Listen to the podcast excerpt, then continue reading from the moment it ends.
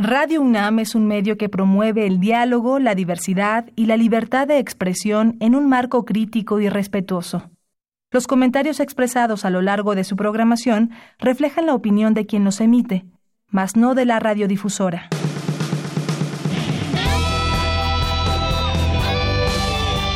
Prisma RU. Relatamos al mundo.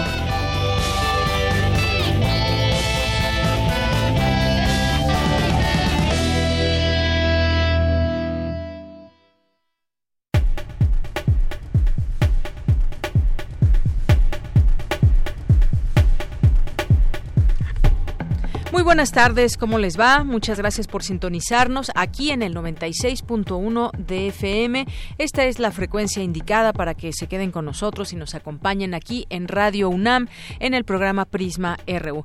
Yo soy Deyanira Morán y en nombre de todos mis compañeros lo invitamos, lo queremos invitar a que se quede con nosotros estas dos horas de información. El día de hoy que le tendremos, además de nuestra acostumbrada información universitaria para que todos estemos informados de lo que sucede en nuestros campus universitarios, en la universidad.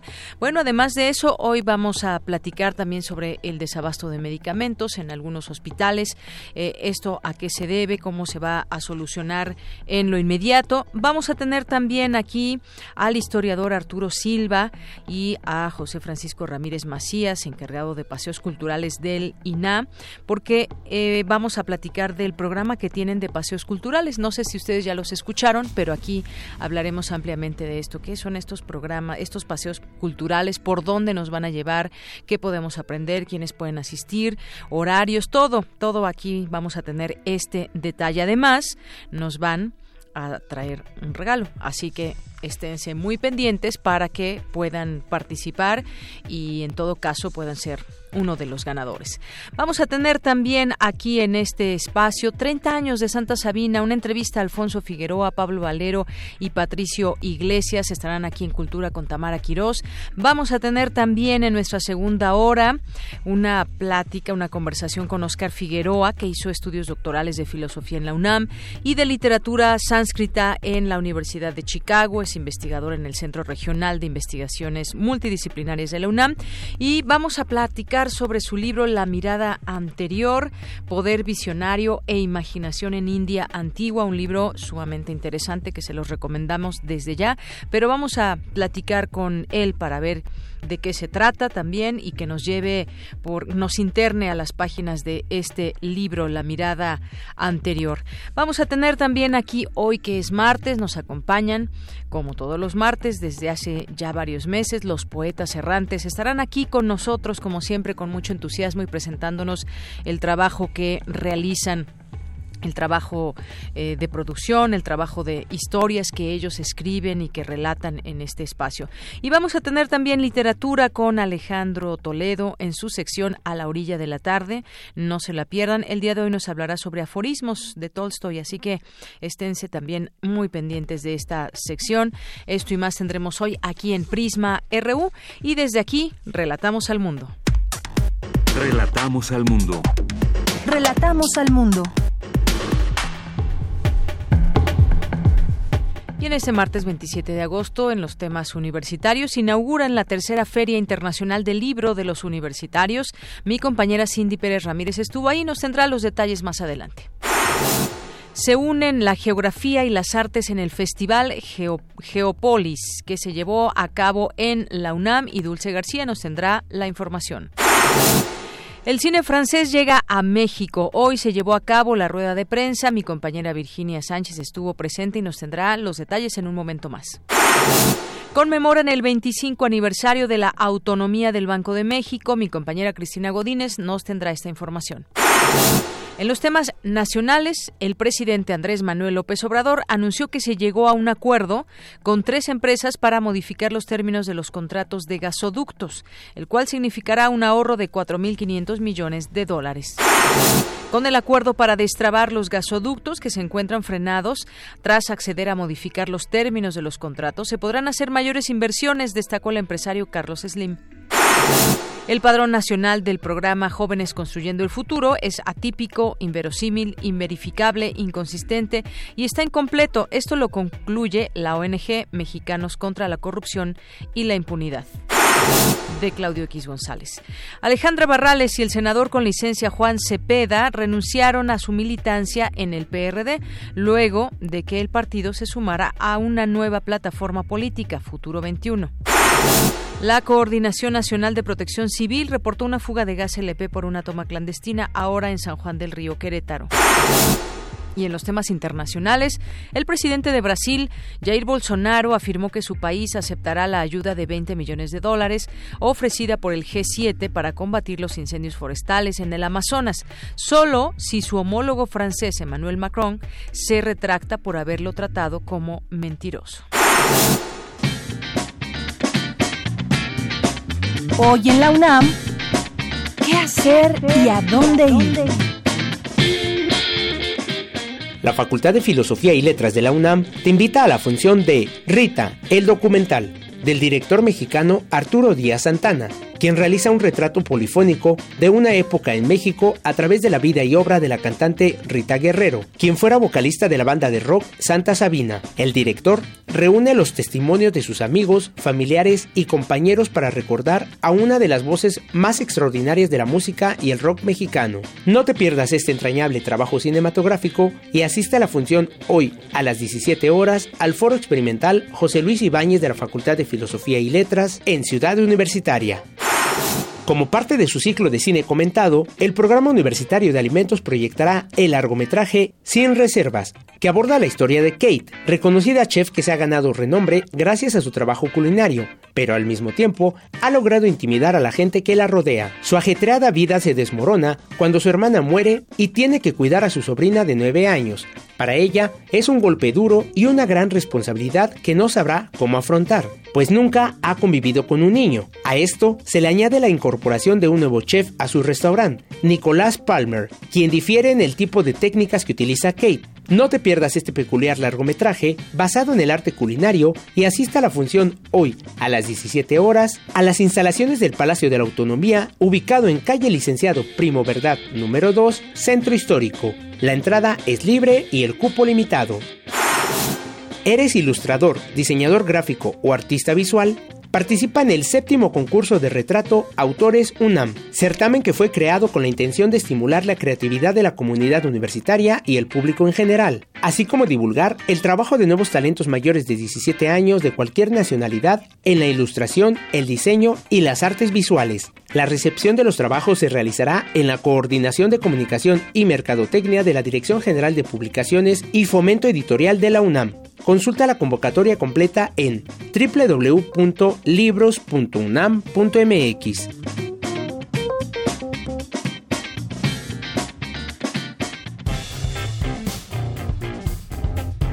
Campus RU.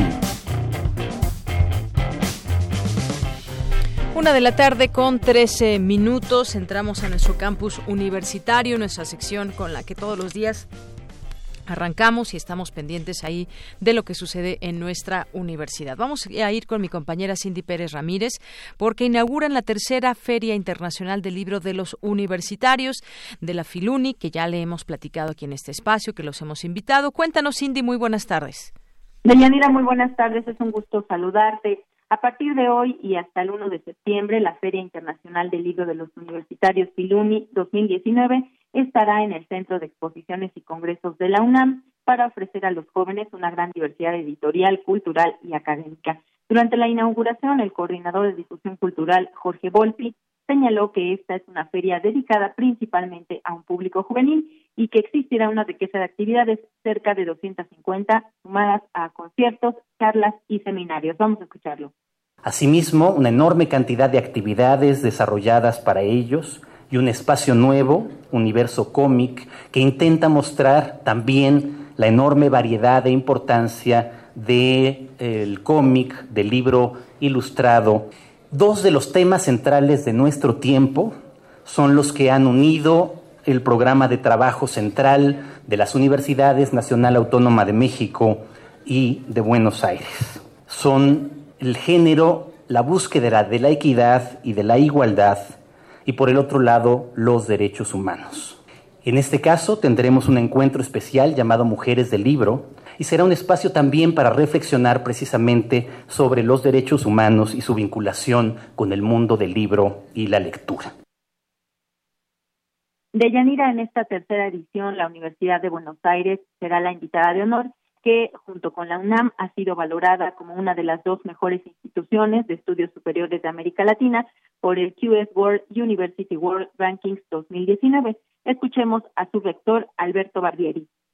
Vamos a hablar de temas que tienen que ver con la realidad económica, con la realidad científica, con la realidad académica, contarles cómo es el proceso democrático y electoral en nuestro país a través de jóvenes eh, politólogos y sociólogos que están investigando desde la UBA y están actuando activamente en la campaña de los diferentes candidatos presidenciales. Vamos a tratar de transmitirle también lo que para nosotros es el concepto de extensión universitaria. Y vamos también a ofrecerle números musicales. Eh, la idea también es que veamos desde nuestro Centro Cultural Rojas algunas cuestiones innovativas en cultura y por eso hemos traído algo que para nosotros nos parece muy particular y singular, como es nuestra orquesta de tablets. La idea es ofrecerles la más variada posibilidad de que conozcan la cultura argentina. Por su parte, el rector de la UNAM, Enrique Graue, recalcó que la Filuni fue diseñada para visibilizar el trabajo de la edición universitaria en América Latina y difundir la cultura. Asimismo, detalló que la temática de equidad y justicia cruza transversalmente a todas las actividades y que en esta tercera edición se espera una gran afluencia de jóvenes. Vamos a escucharlo. La primera edición fue celebrada en 2017 y logró atraer a 10.000 asistentes, quienes tuvieron acceso a una oferta de más de 10.000 títulos y 162 casas editoriales. La segunda edición mostró un crecimiento importante, al reunir 252 sellos editoriales, 45% más que en la primera edición, y casi 13.000 títulos exhibidos. En esta ocasión, augura un éxito similar con un catálogo de más de 15.000 títulos y 248 editoriales universitarias. Para hacer más atractiva la feria, este año se agregaron conferencias, coloquios, talleres, charlas, presentaciones, cuentacuentos y conciertos. De Yanira hasta el 1 de septiembre, la Feria Internacional del Libro de los Universitarios Filuni 2019 estará en el Centro de Exposiciones y Congresos de la UNAM, ubicado en Avenida del Imán número 10. Para conocer el programa general, visiten la página web www.filuni.unam.mx. Bien, Cindy, pues muchas gracias por esta información. Muy buenas tardes. Muy buenas tardes. Pues ahí, queda la invitación abierta. Ya nos platicó Cindy de qué trata esta feria y lo que dijeron también nuestras autoridades de la UNAM. Bien, pues continuamos ahora con Dulce García. Se unen la geografía y las artes en el Festival Geópolis que se llevó a cabo en la UNAM. Es la primera vez que se realiza y contó con una gran afluencia de jóvenes de nivel medio superior. Adelante, Dulce. Deyanira, muy buenas tardes a ti y al auditorio de Prisma RU. ¿Alguna vez has imaginado que la geografía podría interactuar con la danza, el cine y la música? Pues en efecto se puede. Muestra de ello fue el primer Festival Geópolis que se llevó a cabo este 27 de agosto en el Instituto de Geografía de Ciudad Universitaria. La intención es explicar la geografía desde una perspectiva diferente a la habitual.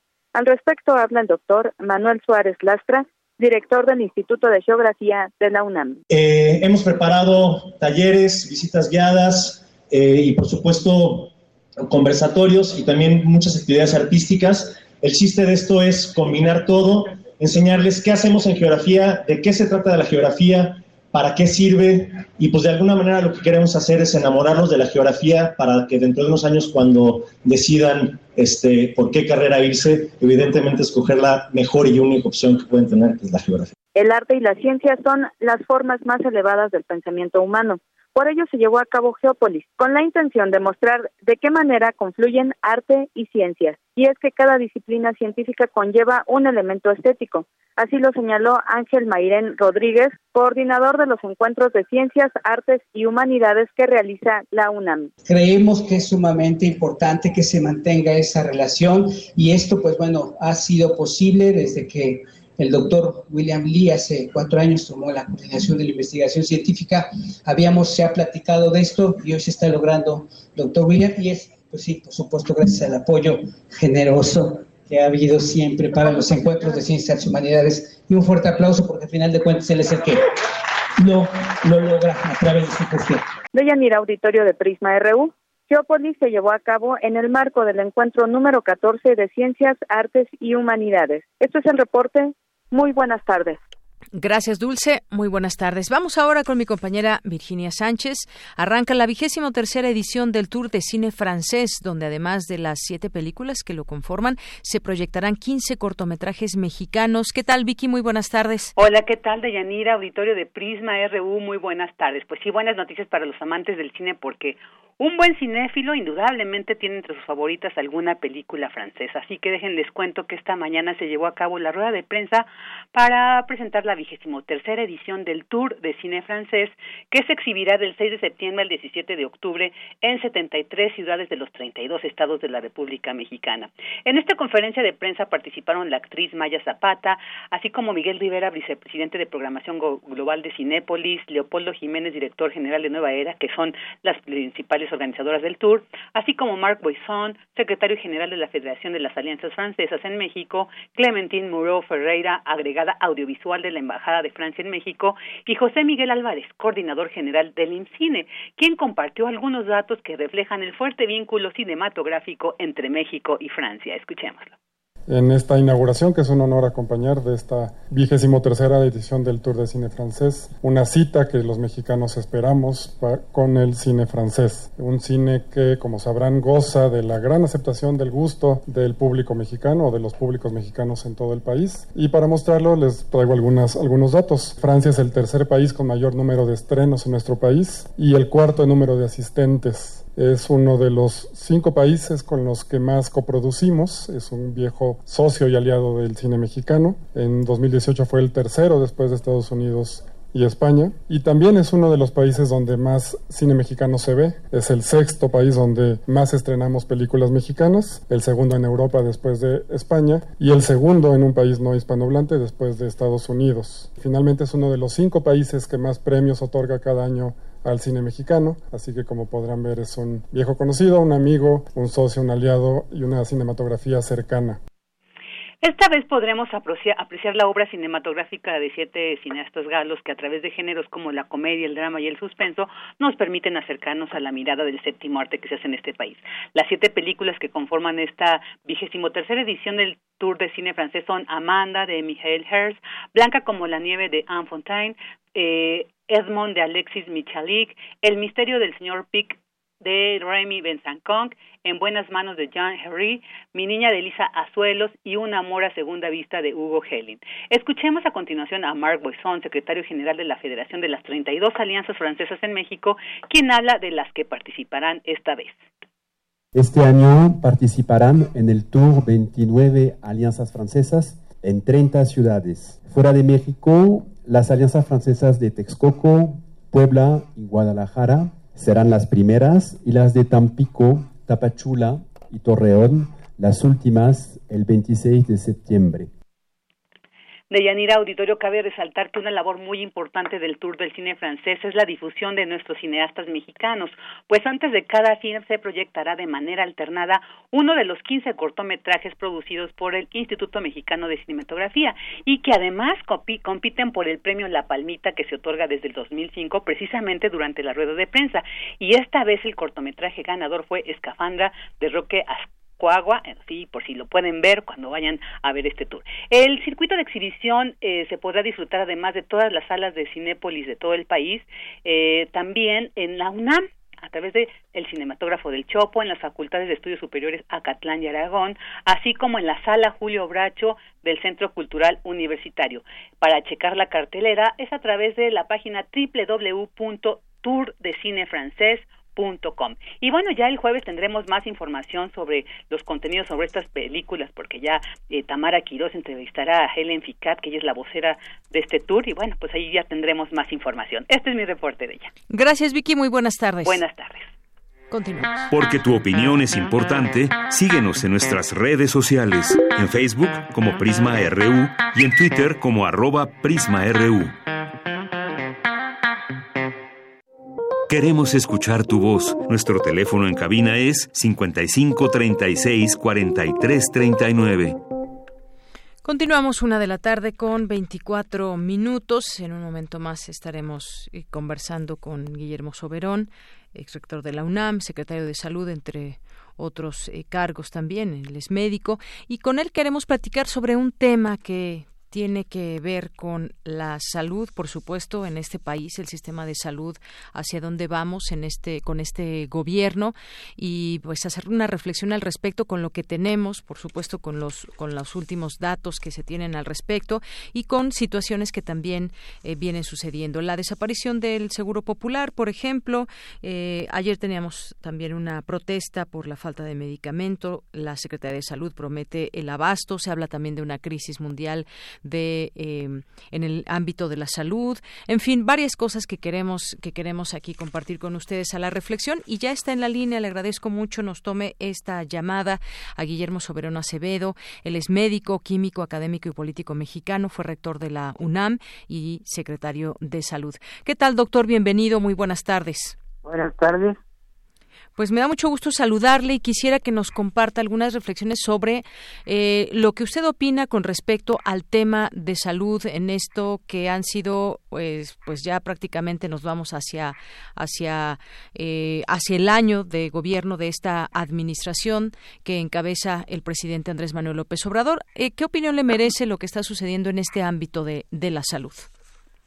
Bueno, pues han sido algunos pasos que se han dado que pues no son maquinados porque el Seguro Popular eh, representó de hecho el, brazo ejecutivo de la iniciativa que el doctor Julio Fred promovió cuando fue eh, secretario para dotar de protección a quienes no tenían seguridad social.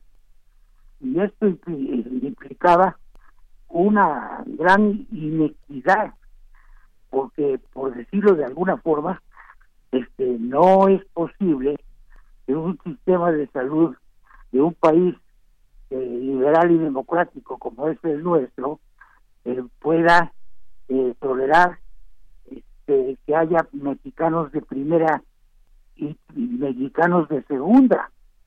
¿Entiende? Eso nos ha causado este, realmente extrañamientos de organismos internacionales y otros que, así han eh, procedido. De hecho, hace algunos años eh, surgió un esfuerzo por valorar el desempeño de los sistemas de salud de los países de Latinoamérica conducido por la Organización Panamericana para la Salud.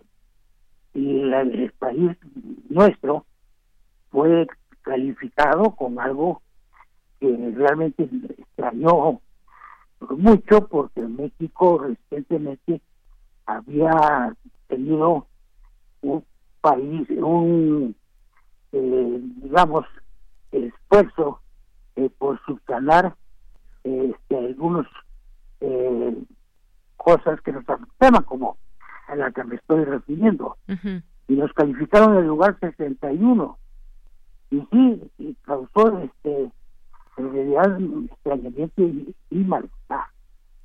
Pero cuando se aclaró que esto se debía a que hay pues prácticamente una proporción que casi llega a la mitad de la población y se vio que esto serviría a que no estarían los mismos situación de protección que da la seguridad social, pues se explicó pues que hubiese en este indicador una mala calificación. La corrección que se vino a dar con la, el advenimiento del seguro social fue pues un esfuerzo para este corregir ese esa situación y, eh, realmente brinco para atrás pues sí este nos eh, coloca en una eh, situación de precaria. Sí, y, ya se ha visto porque los ajustes que se han hecho con los salarios de investigadores y otros pues no son los mejores eh, situaciones para eh, continuar en la senda de progreso ya iniciada.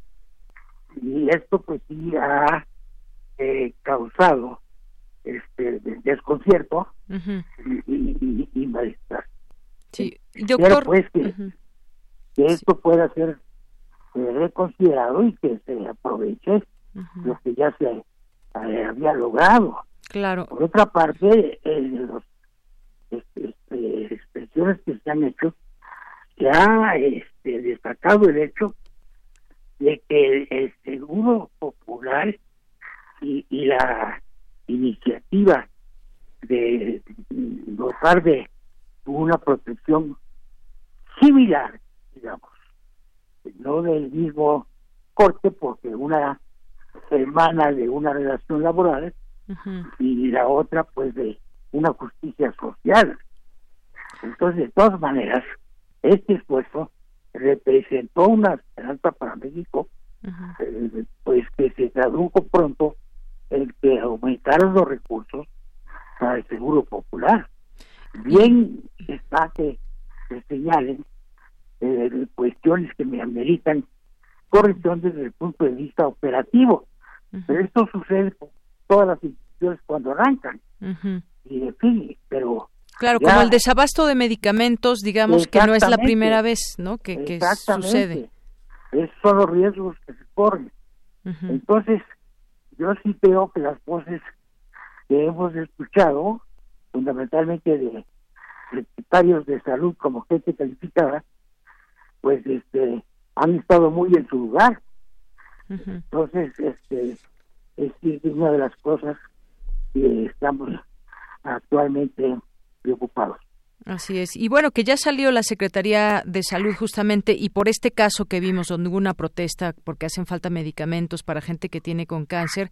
Y bueno, pues dijo hacía alusión de que hay un desabasto a nivel mundial de un medicamento en específico, pero que eh, también los hospitales tienen que reportar si falta algún medicamento, es lo que salió a explicar ahí a los padres de familia, solicitó el apoyo del Instituto Mexicano del Seguro Social y pues anunció que buscarán la importación de este medicamento en especial, ya que laboratorios mexicanos que lo fabricaban dejaron de hacerlo. Esa, digamos que ha sido la respuesta y no es, digamos, el único, eh, la única protesta o el único hospital que le, que le hace falta. Eso tiene que ver con adjudicaciones, laboratorios, tiene que ver todo, es todo un tema, un gran tema, doctor. Y Yo creo que es un debate que nos eh, tiene que llevar a planteamientos que signifiquen progreso, ratificación de los buenos pasos que se han dado y no este, eh, hablar este, con, a la ligera sin un sustento serio, con buena investigación y realmente este, discutir con, con la evidencia científica entonces, este, ojalá que este, haya cordura, entiendo que este, lo que hasta ahora se ha discutido ha sido eh, recientemente considerado importante las voces de preocupación y que probablemente eh, se puedan eh, darse ajustes o medidas protectivas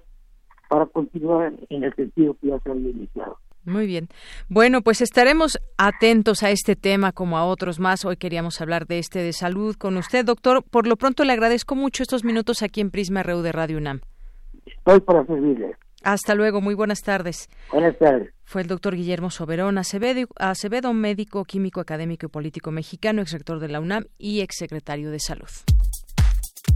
Tu opinión es muy importante. Escríbenos al correo electrónico prisma.radiounam@gmail.com. Queremos escuchar tu voz. Nuestro teléfono en cabina es 55 36 43 39. Relatamos al mundo. Relatamos al mundo. Continuamos una de la tarde con 34 minutos, como bien le anticipábamos al empezar este informativo. Ya está con nosotros el historiador Arturo Silva, que nos viene a platicar sobre eh, el programa que tiene el Instituto Nacional de Antropología e Historia, un programa que se llama Paseos Culturales, y queremos saber de qué se trata, pero antes que otra cosa, bienvenido Arturo, muy buenas tardes. ¿Qué tal? Buenas tardes, gracias por la invitación. Pues platícanos sobre esto, este programa que tiene el INA de Paseos Culturales, ¿de qué se trata? Bueno, eh, ya tiene muchísimos años. De hecho, se construye eh, el programa desde la década de los 50 del siglo pasado y surge como las necesidades de los nuevos investigadores o los investigadores de ese momento. Estaban generando nuevos conocimientos, estaban descubriendo zonas arqueológicas principalmente, estaban generando todo, todo este tipo de cosas y surge como esta necesidad de ir eh, difundiendo y ampliando el público que se acercaba a este conocimiento. A partir de ahí ha tenido un desarrollo de más de 60, 70 años el, programa y bueno, se empezó a oficializar ya por los 70 y comenzó a expandirse. Originalmente comenzó con puras zonas arqueológicas, pero luego fue tomando eh, aspectos virreinales, eh, también empezamos a ver cosas del siglo XIX y bueno, ya en este momento lo que estamos haciendo es también tratando de, darle un mayor enfoque, un mayor, una mayor amplitud. Se empezaron a ver también cosas geográficas, eh, atractivos naturales, que también forman parte de la cultura y actualmente también estamos enfocados en generar nuevas rutas que están ahí, han estado ahí, pero que no se han visto, ¿no? Las luchas, como un conocimiento más social, eh, rancherías, todo este tipo de cosas, eh, colonias, la transformación urbana de la ciudad, nos también nos hemos enfocado mucho en ello. Claro, y bueno, esto habla de una gran diversidad y cómo ha ido cambiando también este programa de los espacios culturales. Hoy en día, por ejemplo, eh, cómo se puede acercar la gente para que pues se le dé algún paseo cultural en, y en qué zonas, por ejemplo, en qué lugares para que lo puedan ir conociendo, además de que por supuesto en su página estaba estaba viendo en su página tienen una parte donde pues nos lleva también nos invita a estos paseos eh, culturales desde los murales de la SEP, por ejemplo, y tienen ahí una gran diversidad que se puede escuchar además en línea a través de su página. Sí, justo. Bueno, eh, tenemos tres tipos de recorridos y es uno que operamos desde la Ciudad de México. Entonces hay unos paseos que se llaman peatonales que son directamente aquí en la ciudad, desde el centro histórico, Tlalpan, Coyoacán, Tacubaya, N cantidad de lugares. Esos son a pie. Tenemos otros que son terrestres, que son ida y regreso, partiendo de la Ciudad de México y vamos a lugares cercanos, Teotihuacán, Hidalgo, bueno, en el estado de Hidalgo, estado de Puebla, estado de México, atractivos que han estado, que están muy cerquita aquí de la ciudad, vamos y venimos, todo esto es con, con expositores, con historiadores, arqueólogos, geógrafos, todos estos eh, gente especializada en la materia. Y tenemos los paseos de, varios días, de eh, comúnmente nada más es uno al mes y eso se tienen que reservar con anticipación. Está abierto al todo el público y eh, hay unos teléfonos que pueden marcar la página, el correo electrónico a través de la página y a partir de ahí hacen su reservación y su pago tiene un costo de recuperación esto para que también este podamos subsistir.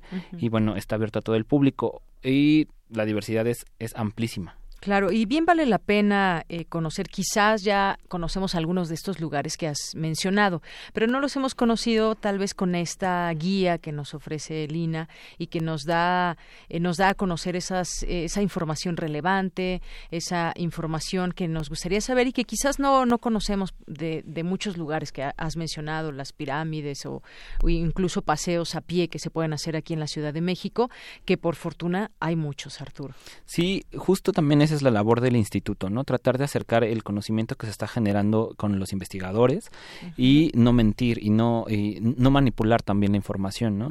Mm, por ejemplo, me gusta mucho resaltar siempre el ejemplo de los conventos novohispanos que están en la ciudad. Vamos a desmitificar esta idea de que eh, había eh, demasiados embarazos dentro de las monjas, ¿no? Eh, van con investigadores calificados. No estoy diciendo que no quiero denostar a, a, las demás personas que se dedican a esto, pero sí es, es diferente el enfoque porque también es, es, es, complementario. No podemos hablar, por ejemplo, en este caso de conventos sin hablar de la economía novohispana, sin hablar de la, de la sociedad, cómo estaba metida la religiosidad en la época novohispana. Todo esto está todo eso está relacionado y bueno, el expositor, historiador, arqueólogo, dependiendo del enfoque que, que, le den al paseo, pues va a ser diferente, es reconocer los mismos espacios que ya conocemos, pero eh, descubrirlos desde otra perspectiva, ¿no? Justamente para, para generar esta, este lazo, este, este sentido de identidad, de pertenencia y poder también, este, es, el, es la única forma de, conservar y de, y de, y de promover el patrimonio, ¿no? De hacerlo parte de cuando nos, nos relacionamos con ellos, no solamente lo vemos como esta historia de bronce que está ahí fija, ¿no? Realmente te das cuenta que la historia interactúa contigo mismo y a partir de ahí comienzas a respetarlo y buscas, este, y buscas cuidarlo, ¿no? Esa es también la idea de paseos. Claro, conocer nuestra historia desde esa óptica de quienes han estudiado, que se dedican a todo esto, a darnos a conocer y a, divulgar todo eso que se conoce, que han estudiado, que está en libros, que se puede comprobar, como tú bien dices. Hay, pues, por supuesto, en cada lugar siempre nos encontramos con personas que nos pueden dar algún, alguna guía, alguno de estos eh, paseos, pero aquí quizás, y esto bien vale la pena eh, señalarlo, como, como bien dices, expertos, especialistas. Eh, ¿Tú das alguno de estos, por ejemplo, de estos paseos? Pues estoy, bueno, comúnmente me, eh, me especialicé antes en la época no hispana, pero ahorita estamos cambiando un poco. Y sí, justo voy a dar eh, a, mediados de septiembre, tengo programado el paseo de, la lucha libre mexicana, que acaba de, este, el año pasado fue Patrimonio Nacional, parte Patrimonio de la Ciudad, no recuerdo bien el título, pero bueno, eh, como hablamos con el con la lucha nos nos van a abrir los espacios antes de todo el público entonces vamos a contar la historia de la lucha libre vamos a poder ingresar a la arena coliseo eh, que la arena coliseo eh, son las luchas que no se están televisando. Entonces el espectáculo se mantiene más puro porque el espectáculo se ha hecho ya más para televisión en la arena en la arena México. Entonces la arena coliseo es más enfocado como como antes era vamos a pasar a las instalaciones antes de todo el público vamos a recorrer vamos a subirnos al ring vamos a estar ahí platicando con un luchador para que también entiendan esta parte social de la lucha y de por qué es una identidad eh, nacional, ¿no? A nivel Claro, esto que dices es muy importante porque es una identidad nacional, porque sabemos que este ha sido un producto de exportación y que eh, vienen de pronto turistas y se llevan máscaras y quieren entrar a las luchas y demás. ¿Por qué? Cuéntanos un poquito justamente de esto, porque es una identidad nacional y, y un poco de lo que nos podemos esperar en el en esta en este paseo. Bueno, es importante también saber que la lucha libre viene digamos, somos herederos de la lucha libre francesa, ¿no? Y a partir de ahí se ha desarrollado desde el siglo XIX tal cual la conocemos. Ha ido variando, justamente era más, era más lucha eh, como a ras de lona, de, de judo, pero era transformando. Yo creo que la mayor importancia de la de la lucha y por qué se reconoce de esta forma es por todo el carácter festivo que tiene. Todo es como un ritual, ¿no? Desde la máscara, buenos contra malos, la lucha eterna que siempre ha existido tanto aquí, eh, bueno, tanto en México como en general en toda la historia, ¿no? Es la lucha del bien contra el mal y además son las pasiones volcadas. Comúnmente la lucha también surge como un entretenimiento de clase baja, entonces, eh, digamos que es el, es el, es el desfogue que tenía la, la sociedad a través, eh, para poder tener esta diversión. Y entonces se fue, se fue matizando respecto a todas las historias, la, historia de México, y es que vemos la adición de las máscaras, ¿no? Estas máscaras que tienen el sentido también ritual desde las épocas prehispánicas, y podemos verlo incluso con las festividades que existen a lo largo de México, ¿no? La danza de los viejitos y todo esto que va manejando máscaras, pues justamente se, se adhiere de este, de esta, de esta tradición y va evolucionando. Pero justamente es este carácter donde el comportamiento no, tenías que llevar una línea de etiqueta, ¿no? Es todo el desfogue y a partir de ahí va evolucionando, se van construyendo demasiadas arenas a mitad del siglo XX, poquito menos, antes de 1930, 1940 se va, va construyéndose todo esto y luego comienzan a salir el cine, el cine eh, a partir de las luchas, el Santo, Blue, Demon, comenzaron a, tener este impacto de, de, de héroes, héroes nacionales, ¿no?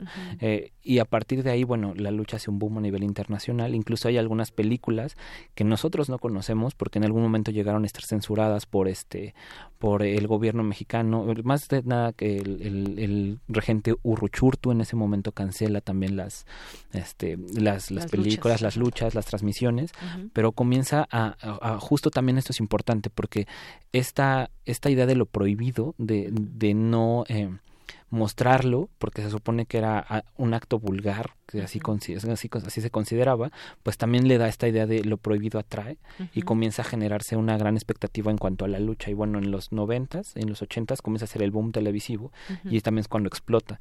Y a partir de ahí, bueno, pues también la tradición de la lucha tanto en Japón, en Estados Unidos, en Francia mismo, pues hace que la lucha sea internacional y bueno, comienzan a ver que aquí en la lucha se hace una lucha diferente a las otras luchas que se están haciendo. Y bueno, esto también hace, genera, genera su, su, idea cosmopolita de lucha libre, ¿no?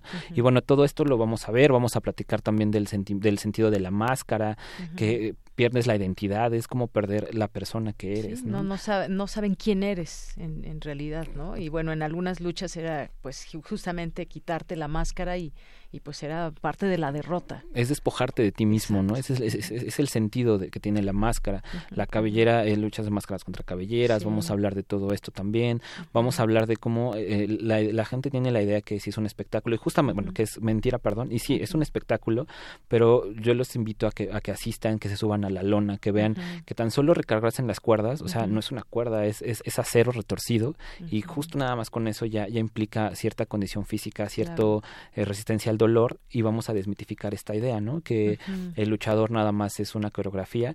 Obviamente hay, hay, ciertos lineamientos porque es todo un espectáculo festivo, no nada más es, es, es un deporte, ¿no? Es, es, todo un ritual, ¿no? Entonces es lo que vamos a, conocer en este, en este recorrido y bueno, van a conocer también experiencias del luchador que esté ahí este, y van a, vamos a subirnos al ring, se van a tomar la foto y van a también revisar y van a ver un paseo de un, una lucha. Nos vamos a quedar a la función. Muy bien. Bueno, pues ahí está. Y también todo este tema de la identidad de los personajes que se encarnan con la lucha, el vestuario también. Y además seguramente se vale preguntar, ¿no? Claro. Entonces, bueno, este es solamente un poquito de, les aseguro que quienes nos están escuchando quizás no sabían todos estos datos que ya nos compartió aquí Arturo, pero esa es la invitación a que entren a la página, ahí encontrarán el, teléfono para que puedan agendar una de estas, eh, de estos paseos culturales que les dejará pues llenos de conocimiento, de amor por nuestra cultura, de nuestro México y de saber todos esos datos que vienen justamente de especialistas. Pues muchas gracias Arturo, pero sé que nos tienen un par de regalos. Bueno, antes de los regalitos me gustaría decir eh, los generales de, paseos. La página es www.paseosculturales.ina.gov.mx y los teléfonos son 55 53 23 65 y 52 12 23 71 o al correo reservaciones arroba ina.gov.mx. Ahí mis compañeras de, del área de ventas y reservaciones los van a atender perfectamente. Muy bien. Y bueno, tenemos eh, unos regalos. Estamos muy contentos de estar aquí y bueno, la idea es regalar dos cortesías dobles. Uno es para este sábado a un paseo que tenemos que se llama Corte y Queda, que son la historia de los cines antiguos. Vamos a visitar las fachadas de los principales cines que estuvieron en la Ciudad de México. Y el siguiente es para el domingo 8 de septiembre y vamos a visitar el Santo Desierto de Tenancingo, este, este, esta construcción carmelita que vamos, vamos a estar por allá. Y bueno, las dinámicas que estábamos platicando era que eh, para el primero, para el paseo de cines, suban una foto a Twitter, arroben tanto a Radio UNAM como al instituto. Y a Prisma RU. A, Prisma RU. Y que a partir de ahí, bueno, pero la foto tiene que ser de, de la gente cuando era chiquita o bueno, en, eh, que iba al cine, ¿no? Esa es, como la Una idea. foto de ellos. De ellos que se, vea que, se al cine, ¿no? este, no tiene que ser tan antigua, ¿no? Porque obviamente los cines que vamos a visitar, pues algunos fueron desapareciendo en los setentas, incluso desde los sesentas, pero pues que mientras salgan una foto donde ellos estén en el cine es más que suficiente, que sea viejita. Perfecto. Y bueno, la para otra... El sábado y para la del domingo. Exacto, para el sábado. Y para la que vendría siendo el domingo, el 8 de septiembre, vamos, eh, la idea es que nos contesten una pregunta en aquí en cabina, que llamen y la idea es que nos contesten, que, que nos mencionen dos de los templos eh, carmelitas que se construyeron en la época colonial, eh, que, que se construyeron en la Ciudad de México. Dos templos carmelitas. Dos templos carmelitas. Ok, ahorita le dices la respuesta a nuestro compañero que está en los teléfonos para que la persona que nos llame pues esté en lo cierto y sepamos que, que contestó correctamente. Y lo del sábado pues es a través de Twitter. De Twitter. Muy bien, para que se ganen. ¿Es un pase doble o un pase sencillo? Es un pase, un pase doble en cada uno. Un pase doble en cada uno. No se lo pierdan de verdad estos paseos culturales. Por lo pronto, Arturo Silva, muchas gracias por venir con nosotros y platicarnos de estos paseos. Muchas gracias a ustedes. Gracias. Hasta luego, Arturo Silva, historiador y eh, también está a cargo, eh, junto con José Francisco Ramírez, de los paseos culturales de Lina. Continuamos. Porque tu opinión es importante, síguenos en nuestras redes sociales, en Facebook como Prisma RU y en Twitter como arroba PrismaRU.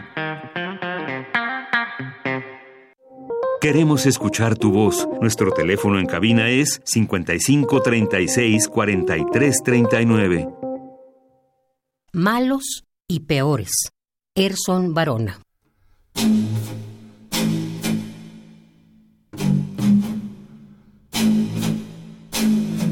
Poemas malos y poemas peores.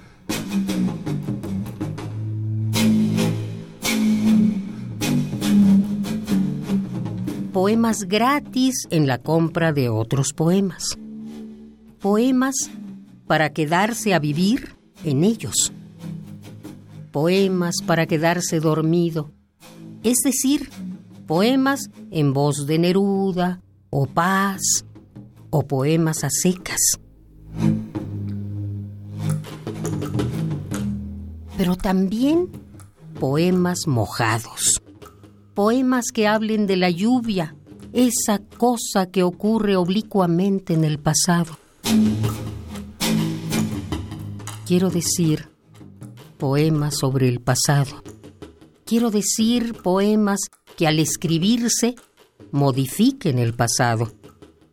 Quiero decir algunas cosas sobre eso. Poemas que predicen el futuro y por lo tanto acaban mal.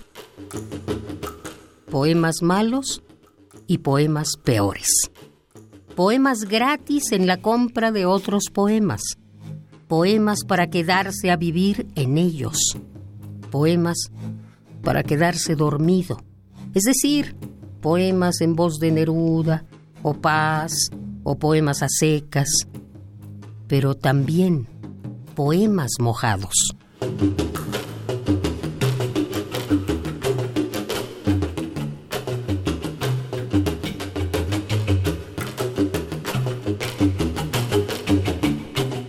Malos y peores, Gerson Barona.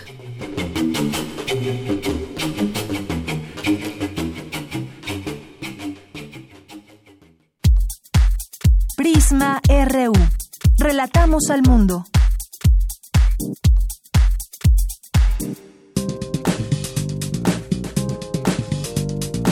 Cultura RU.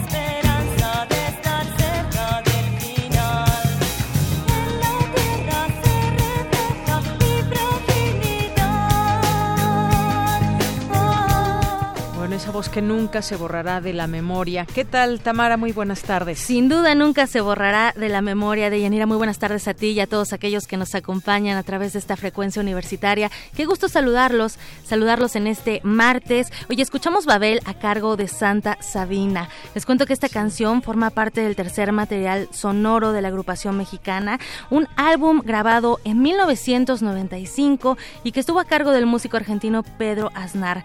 Un músico, eh, un, un disco en el que el grupo plasmó la historia y también la evolución emocional de un ser desde que nace hasta que se reencuentra consigo mismo. En esta producción la lírica corrió a cargo de dos grandes mujeres, la gran Rita Guerrero y también la gran escritora Adriana Díaz Enciso.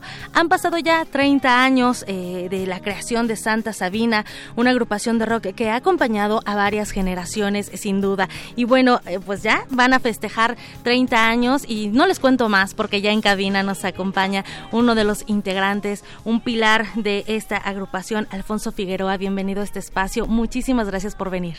Pues un saludo con Bienvenido. mucho gusto a todo el auditorio y a ustedes con mucho gusto. Alfonso, Poncho, Poncho, eres más Ah, conocido como Poncho. Oye, pues llegan a tres décadas, celebración de tres décadas. Eh, ¿cómo, ¿Cómo lo van a celebrar? ¿Qué han preparado? ¿Qué piensan los sabinos? ¿Qué, ¿Cómo se van a juntar? Platícanos, danos todos los detalles. Pues creo que lo defines muy bien, es como la celebración de tres décadas que llevamos como existiendo. La banda como tal, pues todos sabemos la historia, cómo eh, de repente pues también tuvo una mutación inevitable, ¿no? Cuando uno no pasa de plano, pues hay posibilidades a lo mejor de volver a juntarse, aunque se hayan peleado uno, pero en este caso pues la verdad es que la banda terminó cuando Rita fallece, pues nosotros consideramos que ahí de alguna manera termina la historia de la banda, pero no nos gusta ese final. Para nada, ¿no? También pues muere Julio después y pensamos que tenemos que tomar esta historia por nuestras propias manos y darle un final un poco más pues de nuestra propia mano, menos eh, pues fuerte en relación al destino y es eso lo que origina un poquito que estemos haciendo lo que estamos haciendo. De- en marzo nos presentamos en el festival este Vive. Latino que es grande y es como el principio de lo que se concreta este 27 de septiembre en el Teatro Metropolitan que vamos a hacer una visitación por la historia de la discografía de la banda eh, con amigos. Eh, Los amigos implican desde el coro Rita Guerrero, Así es, del que- claustro de Sor del Juana. claustro de Sor Juana, que se junta con el coro del Liceo del maestro Aquiles Morales y hacen un coro de cincuenta y tantas personas que ahora es, pues, eh, como no podemos suplir la ausencia de Rita, pues, aunque sea un coro, ¿no? Por decir algo así como. Y amigos y amigas que los invitamos a que con gusto compartan la música de Santa Sabina. Claro. Y pues a eso es a realmente a lo que vengo como también muy formalmente invitar, ¿no? A ese concierto del 27 que además tiene un formato tecnológico especial. Sí, que, que es justo a, a donde iba Alfonso. O sea, eh, eh, efectivamente Rita es insustituible, nadie la va a suplir, pero que han preparado, por supuesto que también en esta celebración hay cómplices. ¿Quiénes son esos cómplices? Ya nos mencionas estos dos coros, pero ¿quiénes más? Ya en el Vive Latino dieron ahí una probadita y, y también me gustaría que nos platicaras de los cómplices y un poco del set list. ¿Qué es lo que tienen preparado? ¿Qué canciones? ¿Cuál va a ser el recorrido, el viaje sonoro? Pues eh, eh, pasamos por todos los discos. Incluso pues hay algunas sorpresas de la historia. Ya en esta revisitación en el tiempo nos dimos de alguna manera cuenta que hubo un primer disco de Santa Sabina que no, no se editó. O sea, las primeras 10, 15 canciones que hicimos en realidad, eh, ya cuando grabamos el, el disco, pues teníamos unas 25, 30 canciones. Entonces, de alguna manera quedó fuera casi un disco completo, el cual medio vamos a coquetearle un poquito a los muy eh, legendarios del tiempo fanáticos o seguidores, la palabra fanáticos no nos gusta, pero la de seguidores sí, es, es- es un regalito para ellos, ¿no? Para los Excelente. Y aparte, invitados amigos, tenemos, por ejemplo, el privilegio de tener, eh, pues, a una de las cantantes más eh, eh, especiales y, y- y, pues, eh, eh, digamos, grandes en su técnica, profesionalismo artista, eh, que es Iraida Noriega, nos va a acompañar eh, con unas canciones. También está que la gente ya o de alguna manera lo ha reconocido siempre con la banda Alfonso André de Caifanes. Claro. También esta vez nos va a acompañar Chava eh, eh, de la Castañeda, Ah, Salvador bien. Moreno. Eh, nos acompaña Jimena Moreno también, que ella es una amiga que ya ahora es una cantante pues ahí bastante pues chambeadora y renombrada. Así es. Y también nos, nos acompaña René Moy, que también es una chica pues bastante joven, pero pues trae un estilo muy especial y pues le gusta la banda, le gustó la banda desde siempre. Va a estar Marión Sosa, que es la cantante de Love La Femme. Eh, también, eh, ¿quién más nos va a acompañar? Bueno, pues ahí va a haber... Tienen que estar pendientes también, porque no se puede revelar todas Todo. esas grandes voces. Pero que, que bueno, los que mencionas, bueno, pues son artistas consagrados, artistas que han estado. Y me gustaría también preguntarte, Poncho, eh, bueno, eh, mencionas esto de fanáticos o seguidores. Sin duda, creo que Santa Sabina se convirtió en una banda de culto, ¿no? Y me gustaría que nos dijeras cómo lo ves tú desde adentro, como músico, como profesional, cómo ves en este 2019 esta música, qué les dirías a las generaciones que tal vez no crecieron con, con los sonidos de Santa Sabina, pero que sí pueden conocerlos y que pueden aprender de, de la música de ustedes y de ustedes como eh, de forma individual también. Pues creo que nosotros podríamos ser una banda de la cual se podrían sentir orgullosos las nuevas generaciones. Porque, digamos, hemos dedicado nuestra vida como quizá antes se hacía y ahora es muy difícil por tan, digamos, la oferta de todo hoy en día es tanta que es mucho más difícil ser puntual en, en- en los objetivos de las cosas o las chambas o eh, eh, digamos los oficios. ¿no? Nosotros siempre entendimos que éramos como unos trabajadores de la música y también por una relación muy fortuita con el teatro, Claro. aprendimos a tener una disciplina más en relación a lo teatral, cómo se comprometen los actores alrededor de un montaje.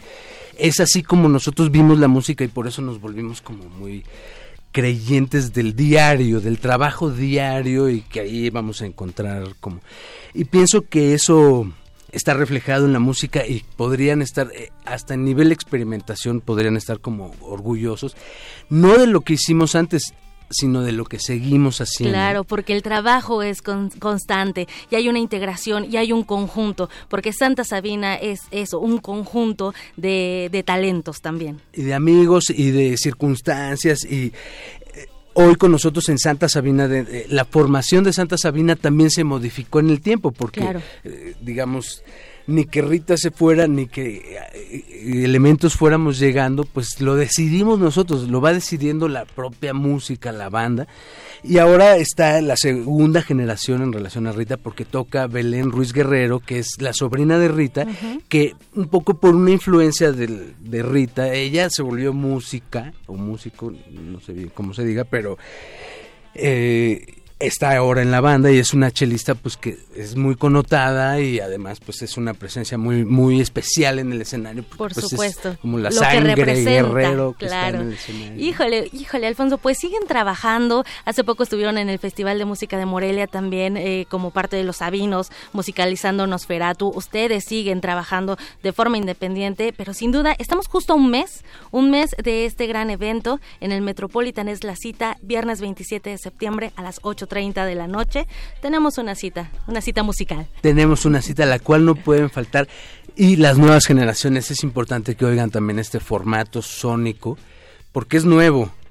O sea, vamos, técnicamente estamos acostumbrados a oír estéreo, que es una emisión frontal, Y ahora va a ser cuatro. y ahora ya está una cosa más espacial, ¿no? Excelente. Y eso tiene mucho que ver como los nuevos formatos musicales que usan mucho de la espacialidad de la música. Va a ser una inmersión totalmente.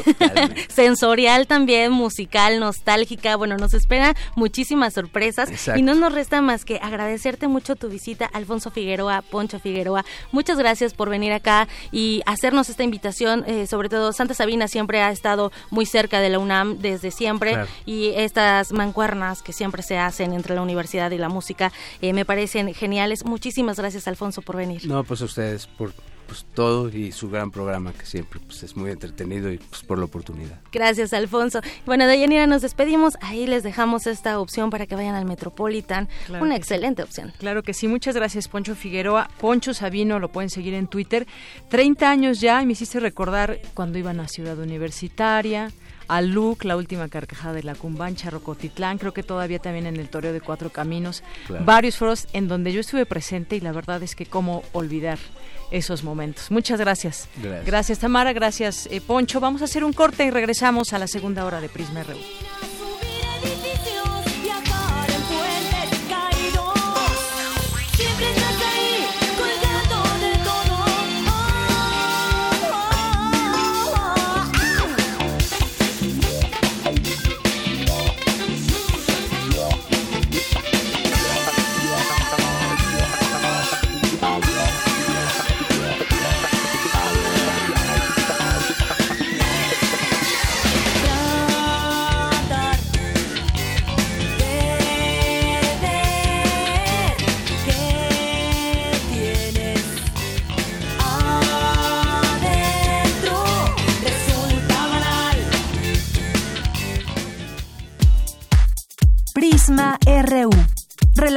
Al mundo.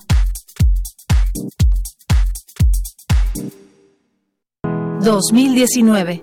...200 años del nacimiento de Herman Melville... ¿Qué es Moby Dick? Es una gran aventura marina. Es un gran reportaje sobre la industria ballenera. Es un gran canto a la naturaleza, al trabajo y a la dignidad del hombre. Es una obra simbólica de la condición humana. Carlos Fuentes... ...fragmento a la introducción de Moby Dick... UNAM, México, cuarta edición, 2008... Herman Melville era un gran lector de la Biblia, un gran conocedor. Uno puede ver en las ediciones críticas cuando los editores siguen de cerca las citas de Melville que se refieren por supuesto a la Biblia y a Shakespeare. Doctor Vicente Quirarte, narrador y poeta. Herman Melville, 96.1 FM. Radio UNAM, experiencia sonora. Soy Álvaro Uribe y estoy en descargacultura.unam. Te recomendamos. La jornada de un periodista americano en el 2889, escrita por el precursor del género literario de ciencia ficción, Julio Verne. ¿Se atreve a afirmar que la luna está deshabitada? Por lo menos, señor Bennett, en la cara que nos muestra. ¿Quién sabe si del otro lado? Bueno, Corley, hay un medio muy sencillo para cerciorarse de ello. ¿Cuál es? Dar vuelta a la luna. De regreso a clases, descargacultura.unam va conmigo.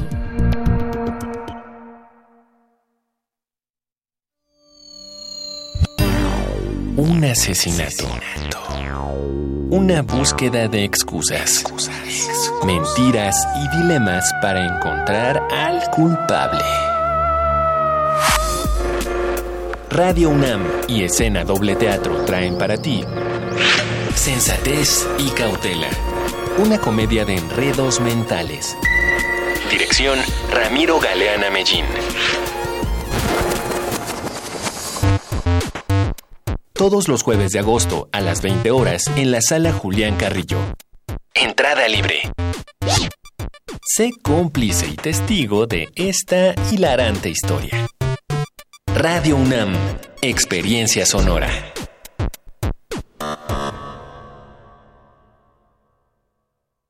En México está creciendo la esperanza, un movimiento que se vuelve cada día más grande con la honestidad, las propuestas y la alegría de nuestra gente. Estamos unidos y eso nos hace más fuertes para transformar lo que parecía imposible cambiar. En cada ciudad, en todas las regiones, somos más los mexicanos con Morena y contigo seremos la mayoría que va a comenzar un nuevo capítulo en la historia de México. Vente a Morena, la esperanza de México. Juntos haremos historia. Un acto de amor. Protección para mi familia. Tranquilidad y armonía. Qué bueno que ya hice mi testamento. Septiembre, mes del testamento. ¿Y tú, ya hiciste el tuyo? En la historia, el informe de gobierno de Venustiano Carranza. En la gastronomía, los moles de México. Y en la música, Emir Pavón. Domingo primero de septiembre a las 10 de la noche en la Hora Nacional con Patti Velasco y Pepe Campa. Esta es una producción de RTC de la Secretaría de Gobernación. Gobierno de. Creemos en un mundo donde se escucha toda la música, toda la música, donde el conocimiento esté abierto al mundo, donde se ame de todas las formas. Ese mundo es posible y vamos a pelear por él. Resistencia modulada. De lunes a viernes, de las 20 a las 23 horas, por el 96.1 de FM, Radio UNAM. Experiencia sonora. Queremos escuchar tu voz. Nuestro teléfono en cabina es 55 36 43 39. Mañana en la UNAM, ¿qué hacer y a dónde ir? El Centro de Investigaciones Interdisciplinarias en Ciencias y Humanidades te invita al Seminario Internacional Derecho, Despojo y Luchas Sociales, bajo la coordinación de la investigadora Aleida Hernández. Este seminario se llevará a cabo los días 28 y 29 de agosto de 9.30 a 14 y de 16 a 19 horas en el Auditorio Rolando García de la Torre 2 de Humanidades en Ciudad Universitaria. El Programa Universitario de Bioética y el Instituto de Investigaciones Jurídicas de la UNAM te invitan a la mesa de diálogo Bioética y Derecho, con la participación de los doctores Ingrid Brenna Sesma, Víctor Manuel Martínez y María de Jesús Medina Arellano del Instituto de Investigaciones Jurídicas, además de la doctora Socorro Apresa Salgado de la Facultad de Derecho. Esta mesa de diálogo se realizará mañana 27 de agosto de 9 a 11 horas en el Auditorio Gabino Fraga de la Facultad de Derecho en Ciudad Universitaria. La Dirección General del Deporte Universitario abre su convocatoria para el taller de crónica deportiva escrita, que se realizará todos los viernes del 30 de agosto al 11 de octubre. Tienes hasta el 29 de agosto para inscribirte. Consulta la convocatoria completa en www.deporte.unam.mx. Para Prisma RU, Daniel Olivares.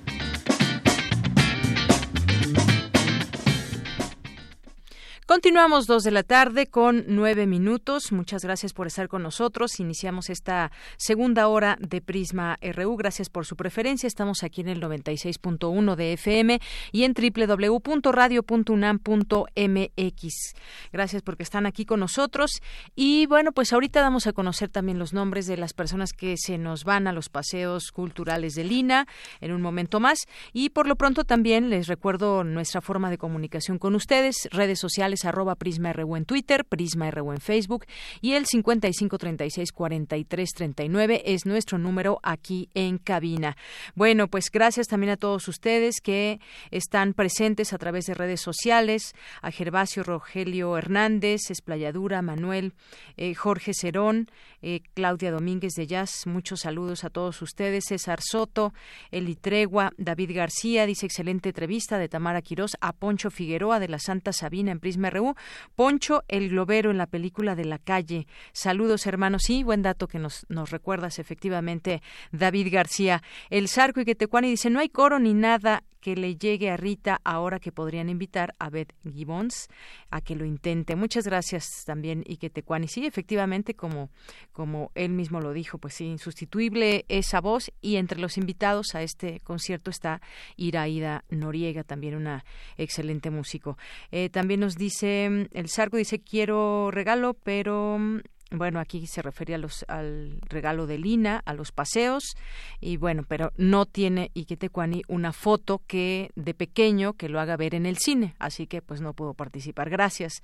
De cualquier manera, David García nos dice la lucha libre fue declarada como patrimonio cultural intangible de la Ciudad de México, espectáculo catártico y fantástico. ¿Quién no quisiera ser Blue Demon? Saludos a todo el bando técnico de Prisma RU. Muchas gracias, David García, por tu comentario. Diana también aquí que nos dice yo, por favor, pero pues hace falta la foto, acuérdense. Oscar, Oscar Solórzano nos dice buenas tardes, excelente programa, los paseos culturales INA son excelentes, también los expositores, soy cliente frecuente, saludos a todos. Oscar Solórzano, pues qué bueno, ojalá que mucha más gente se sume a estos paseos. El Zarco también. Eh, Diana nos dice, nos manda aquí también un mensaje. El Zarco todavía no pasa la nota.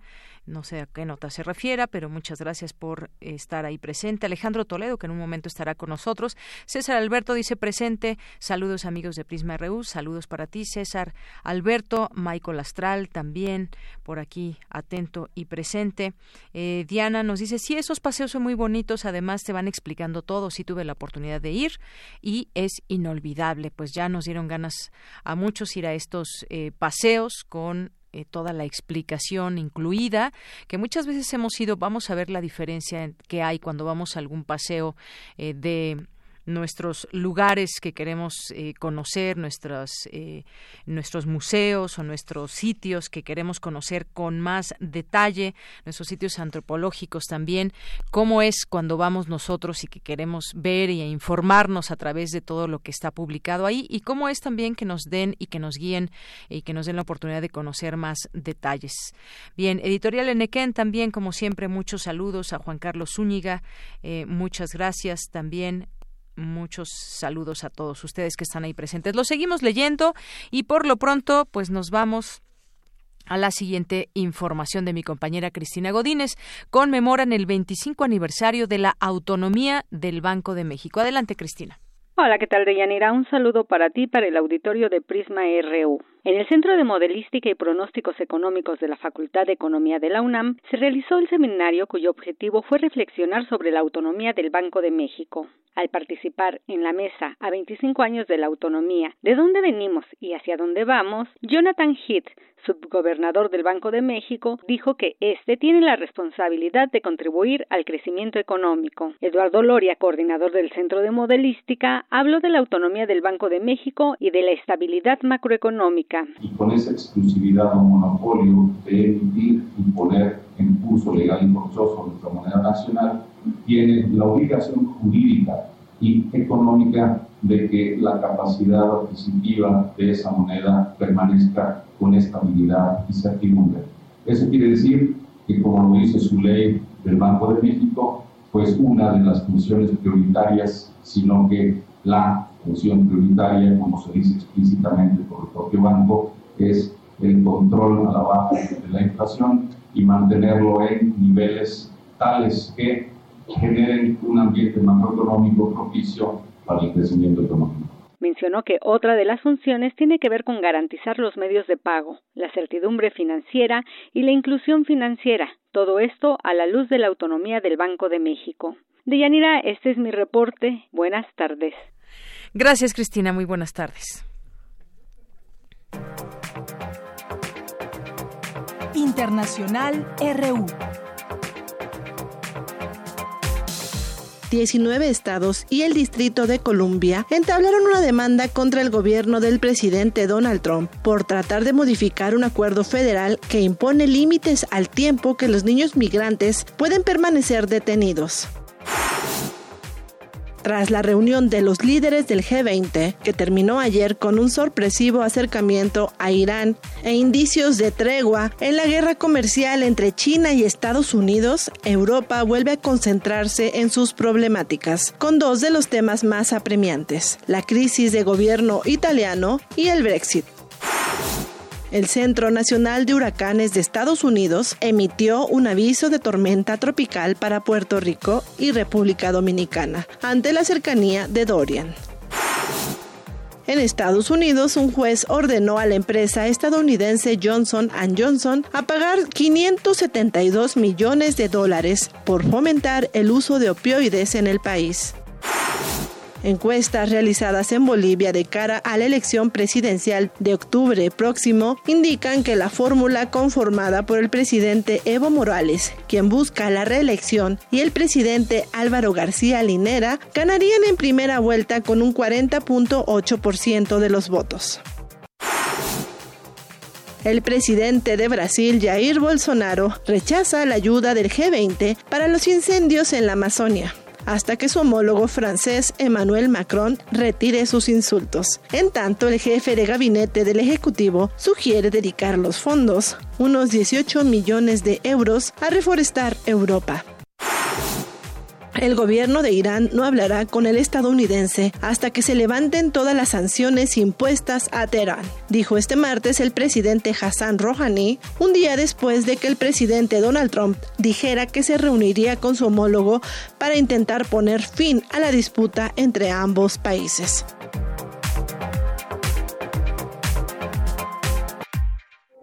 Queremos escuchar tu voz. Nuestro teléfono en cabina es 55 36 43 39. Tu opinión es muy importante. Escríbenos al correo electrónico prisma.radiounam@gmail.com. Nos vamos a ir de corrido porque ya está con nosotros aquí Óscar Figueroa, que hizo estudios doctorales de filosofía en la UNAM y de literatura sánscrita en la Universidad de Chicago. Es investigador en el Centro Regional de Investigaciones Multidisciplinarias de la UNAM. Óscar, bienvenido, muy buenas tardes. Buenas tardes, muchas gracias por la invitación. Un saludo a la audiencia de Radio UNAM y de Prisma. Claro que sí, Óscar. Pues qué gusto, qué gusto tenerte aquí con nosotros. Vamos a platicar de este libro que tengo en mis manos, La mirada anterior, Poder E imaginación en India antigua, que pues es una serie de cosas que podemos encontrar de imágenes y todo lo que es y era importante también en la India antigua. Pero quiero decir que la mirada anterior, Poder Visionario e Imaginación en India antigua, es ganador del premio ICAS, International Convention of Fashion Scholars, una de las sociedades académicas más importantes a nivel mundial en el campo de los estudios asiáticos. Y bueno, pues me gustaría que nos hagas una breve introducción de cómo nace esta idea del, del, libro? Yo te preguntaba, bueno, pues viajar a la India debe ser eh, fascinante por todos estos símbolos, imágenes que se puede encontrar uno y su significado, pero platícanos tú, por sí, favor, un poco sí, del nacimiento gusto. de este texto. Sí, por supuesto. Bueno, la, la, primera razón, digamos, es la persistencia, la persistencia del tema. Eh, en diferentes eh, sentidos ¿no? y en diferentes tipos de fuentes. Es, es, un libro que está dedicado a la India antigua, clásica, estamos hablando de, del eh, siglo X antes de Cristo al siglo X después de Cristo. Entonces abarca estos dos milenios, ¿no? Y se centra en fuentes que fueron escritas en sánscrito. Entonces en todo este material yo lo que empecé a notar, a encontrar es que se repetía constantemente esta alusión a la facultad, al poder de la imaginación, en diferentes contextos religiosos, eh, literarios, eh, de teoría poética, en, teatro, etcétera, ¿no?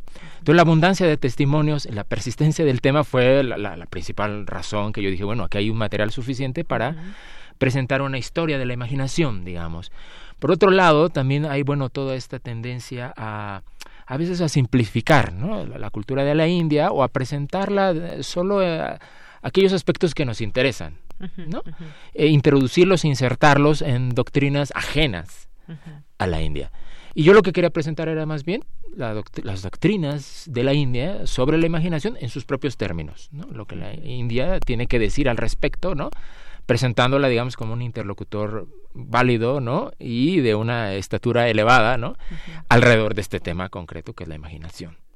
Entonces, desde esa perspectiva, lo que hice fue recoger todo este material, ¿no? Y organizarlo, presentarlo. Obviamente no es no está completo, hay, cosas que tuvieron que quedar fuera, pero creo que al final sí es una buena muestra de la diversidad de ideas en torno al tema de la imaginación. Claro, una diversidad, gran diversidad de, ideas.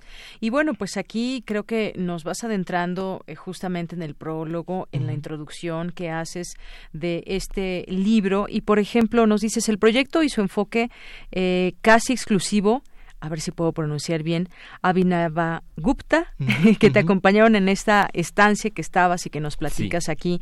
Cuéntanos un poco también de, eh, qué significa esto. Eh, es el gran exégeta de la tradición tántrica, pero cuéntanos un poquito más este significado. Sí, bueno, este es un autor al que yo venía trabajando, ¿no? Y es un autor, digamos, donde encontramos... Eh, la cima o la cúspide ¿no? de, las, de las teorías sobre la imaginación porque presenta toda una reivindicación de este poder ¿no? en un sentido eh, religioso místico ¿no? la, imaginación como un poder liberador entonces a partir de este autor fue como la puerta de entrada yo, yo estaba haciendo una estancia en India ¿no? Eh, y dije, bueno, sí, esta es como la cumbre, pero eh, esto debe haber una historia detrás de, este recorrido. Y es lo que empecé a ver, y es cuando empecé de pronto a encontrar por todos lados, ¿no? Testimonios, ¿no? Y otro tipo de opiniones que, que llevan a este autor en particular, pero también opiniones eh, contrarias. Y esto también es lo que busca el libro. El libro no, no evita, digamos, eh, reducir el tema de la imaginación a un solo, a, un solo aspecto, ¿no? Y más bien presenta la diversidad, presenta también a aquellos que dudaron de los poderes de la imaginación, que ven la imaginación como un poder engañoso, ¿no? Como un poder ilusorio, el que hay que evitar, etcétera. Entonces presenta ese tipo de autores y presenta a los autores que creen lo contrario, que hay ahí una fuerza más bien eh, que permite que le permite al sujeto emanciparse de sus limitaciones etc. claro. Claro este todo este estudio debe ser sumamente eh, interesante. Y bueno también eh, entro de lleno a este tema me gustaría que entremos a ese tema. Dices en la introducción de principio a fin nuestra vida gira alrededor de imágenes. A través de imágenes nos procuramos un mundo y en él una identidad. Cuéntanos de toda esta maravilla que son las imágenes también en los significados en la en la India antigua. Sí digamos este este es el fundamento, ¿no? Y es la idea más eh, general, básica, ¿no? De lo que es la imaginación, es la capacidad de crear imágenes. Y el efecto que estas imágenes tienen en nuestra vida mental, en nuestras relaciones, en nuestra visión del futuro, en nuestra relación con el pasado, etcétera. Entonces esta, base está ahí, ¿no? Luego lo que viene es, eh, en los diferentes autores que exploro, es, bueno, ¿qué significado tiene esto? ¿no? Que esta, esta producción de imágenes esté todo el tiempo. Y están entonces, como eh, decía hace un momento, los que ven en esto un poder, digamos, eh, que hay que evitar. ¿no? Porque esto lo que va creando es un tejido ilusorio, según estos, este tipo de autores, incluidos los autores, por ejemplo, del, yoga clásico, etcétera, ¿no? Eh, que nos enredan, ¿no? Y que nos impiden ver la verdad. Y están, pero por el otro lado, sobre todo por el lado de la literatura, la poesía, el teatro, va a haber una eh, postura distinta. ¿Por qué? Porque son figuras que trabajan directamente con la creación y con la imaginación. Entonces, desde luego, ellos van a defender este poder, ¿no?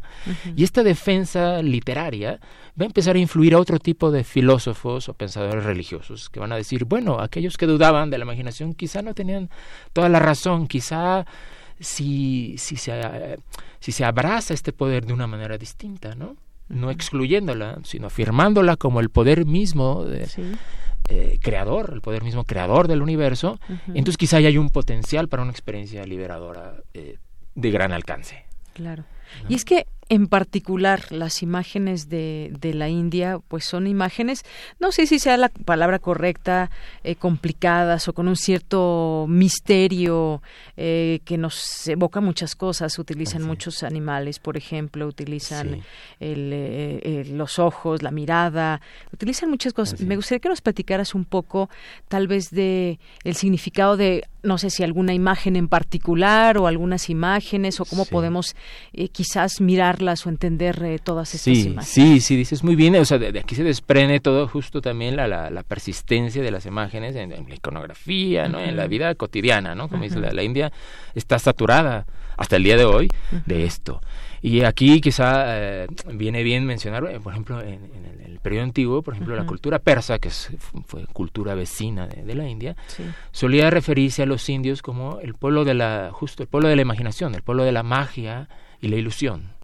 Entonces, que desde un periodo tan antiguo otro pueblo definiera la India por este aspecto, nos habla la importancia que tiene este aspecto. Y bueno, decía, hay una conexión muy íntima entre la imaginación y la mirada. Entonces, muchas de las metáforas alrededor de la imaginación son metáforas oculares. ¿no?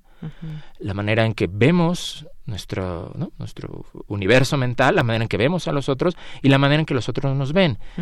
Entre esos otros, los dioses. ¿no? Entonces, por ejemplo, me preguntabas un, aspecto muy, muy básico es, por ejemplo, el, el acto central de la religiosidad hindú al día de hoy es ver a la deidad y ser vista por ella, ¿no?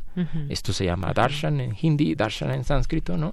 Este es el acto central, entonces no es como nosotros que vamos a escuchar misa o esto, ¿no? El acto central es pararse ante la deidad y verla, que su imagen, ¿no? sature mi pensamiento.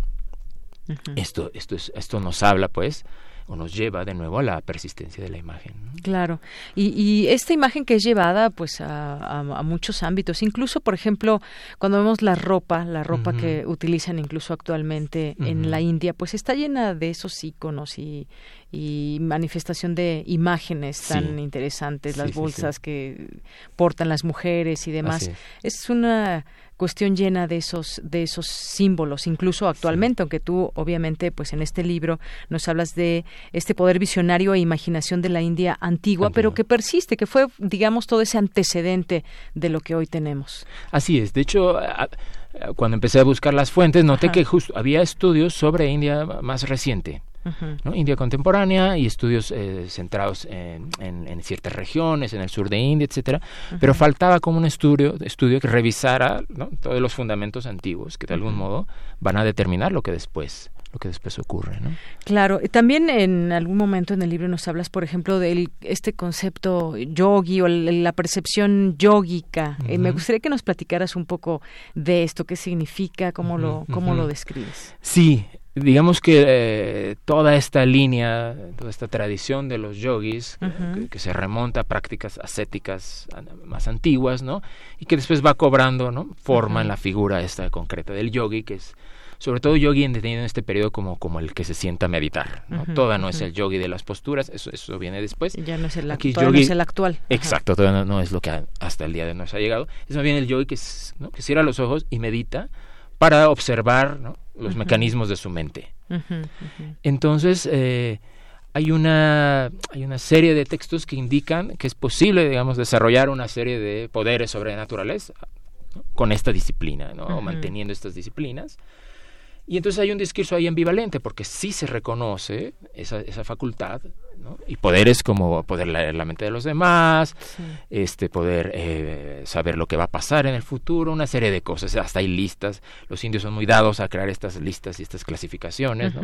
entonces hay todo esto, se volvió todo un tema, pero al mismo tiempo está la advertencia de que esto es solo una manifestación, en estos discursos solo una manifestación de un progreso espiritual, pero no es la meta, sino que al contrario, esto encierra o entraña eh, una trampa. que en cierto momento el yogi tiene que renunciar a ella. Porque estamos en este discurso que fue más bien como un poco hostil hacia el poder de la imaginación. Entonces le reconoce y la presenta como un atributo incluso del yogi, pero al final siempre va a haber un, llamado de atención. Fueron otro tipo de autores, como Abhinavagupta, que son de tradiciones que en general llamamos tántricas, donde van a ser afirmados estos poderes y van a ser exaltados. Claro, pues sí, esta práctica de la concentración o de la meditación, que además eh, pues ha sido muy importante, que ha nacido desde ahí, que se ha replicado a muchos otros lugares, pues nos lleva justamente a la imaginación, a la imaginación de esas, de eso que vemos de pronto cómo, cómo lo, cómo lo interpretas y cómo lo pasas a un, a un lienzo, a una imagen que puede, que puede hacerse famosa por alguna alguna razón, por tener algunos elementos en específico, de ahí justamente nace todo esto. Así es. Y entonces el contraste de nuevo, mientras los yogis clásicos lo que intentan es, ¿no? al, contemplar todo este, todo este mundo mental de imágenes, etcétera, va a tratar de excluirlo, ¿no? De diluir esas imágenes para eh, en tener un encuentro con, un yo profundo, etcétera. Los yogis, en cambio, de esta otra corriente más heterodoxa, más tántrica, lo que van a hacer es digamos, al contrario, es eh, darle un vigor a esta actividad de, imagen, de imágenes y entrenar la imaginación, cultivar la imaginación de tal manera que yo pueda eh, visualizar lo que después quiero ver en la realidad. Por eso es el título del libro. La mirada anterior se refiere a este, este momento, digamos, culminante de la historia de la imaginación en India, que, es, que afirma completamente este poder, en el sentido de que estos autores van a decir, yo primero imagino y después esa imaginación se transforma en realidad. Entonces, si tengo este poder, lo que debo imaginar es la, la, realidad más, más alta posible, usarla Claro. Y en este sentido también entra otro concepto también importante. Estábamos hablando de esta meditación y de todo este tema de la concentración, la contemplación. Aquí, ¿cómo metemos este concepto también de la contemplación? Sí, en estos autores tántricos, contemplación significa sobre todo visualización. Es decir, yo, por ejemplo, comienzan recreando, primero hacen los rituales, adoran a las deidades afuera, ojos abiertos, y luego recrear, ¿no? con sumo detalle, ¿no? con, todos los detalles, el mismo rito a ojos cerrados, hasta que esa imagen adquiera consistencia, es decir, hasta que se vuelva una realidad. Y eh, esto primero con deidades específicas. Y luego otros textos posteriores lo que van a hacer, bueno, esto que estoy haciendo en un contexto ritual muy específico, tengo también que llevarlo a, cabo, a llevarlo a la práctica en cualquier situación, no solo en contextos rituales. Es decir, tratar de hacerme consciente de mi propio mecanismo de creación de imágenes, de tal manera que yo me dé cuenta que yo imagino primero y luego veo el objeto como un poco visualizar y de ahí pasamos al, poder de la mente que de pronto también ha sido pues de pronto una una práctica muy fuerte muy muy potente de imaginar de recrear de contemplar y que llegamos a, momentos donde incluso se dice estas visualizaciones donde tú te visualizas en un en un momento en donde quisieras estar y quizás puedas con ese poder de la mente pues poder lograr también ciertas cosas. Por supuesto que tiene que ver nuestras acciones también, pero el poder de la mente es sumamente importante en todo sí, esto. Sí, estos autores estaban convencidos de, ese poder y reconocieron, postularon como el principal atributo de ese poder es la voluntad. Detrás de la imaginación lo que hay es la voluntad libre de crear tal o cual situación. O sea, debe ir acompañado esa eh, digamos, esa imaginación, esa, ese poder de la mente con tus acciones, se deben de respaldar. Debe de acabar derivando en una serie de acciones, así es. Muy bien. Bueno, y me decías que este libro ya, ya se había publicado, pero va a tener una nueva presentación o va, eh, ¿dónde podemos encontrarlo quienes nos estén escuchando? Claro. El libro apareció en 2017, este, a raíz ahora de este premio, bueno, hay, hay un interés por la UNAM de de darle ¿no? una, nueva vida al, libro. Se va a presentar en la Feria de Guadalajara este, en, los, últimos días de, noviembre, primeros días de diciembre. El país invitado es India, entonces el, libro va a ir para Queda allá. muy bien exacto. que se presente este libro. Exacto. Y el libro está ya en acceso abierto, ¿no? entonces cualquiera lo puede descargar ahí. va Con el título, la mirada Publicaciones, y ahí está el catálogo y ahí se encuentra el libro y se, y se puede descargar. Bueno, pues todo esto que hemos platicado hoy con el doctor Oscar Figueroa, lo puede consultar ya este libro, como bien nos dice, ahí está en la página del CRIM, en donde están las publicaciones, y conocer a detalle sobre todo esto que hemos eh, platicado. No sé, eh, doctor Oscar, si quieres agregar algo más, eh, decirnos algo más del libro, algo que se me haya escapado por ahí preguntarte. No, yo creo reiterar nada más la invitación a, a, la gente que esté interesada en cosas de India, a la gente que no esté interesada también acercarse. Creo que es un libro de nuevo que presenta un panorama más amplio de lo que solemos leer sobre India, ¿no?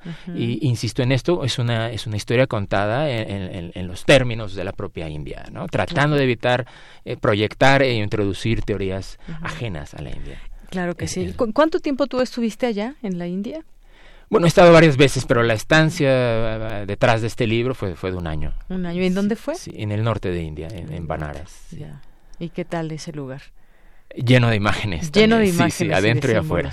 Sí, bueno, es, la India, final de cuentas. Pues muchísimas gracias, Oscar, por haber estado aquí con nosotros, acompañarnos, visitarnos desde el CRIM y bueno, pues ojalá que a la gente que le haya interesado pueda leer ya a detalle la mirada anterior, poder visionario e imaginación de en India antigua de Oscar Figueroa. Gracias, Oscar. Gracias a ti, gracias a la audiencia.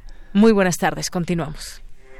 Porque tu opinión es importante, síguenos en nuestras redes sociales, en Facebook como Prisma RU y en Twitter como arroba PrismaRU. Queremos escuchar tu voz. Nuestro teléfono en cabina es 55 36 43 39. Prisma RU. Relatamos al mundo.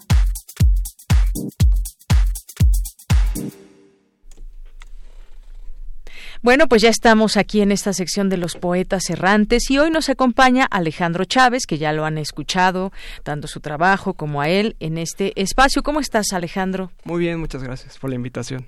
Gracias a ti por venir. Pues platícanos acerca de lo que vamos a escuchar hoy en este espacio de los poetas errantes. Claro que sí.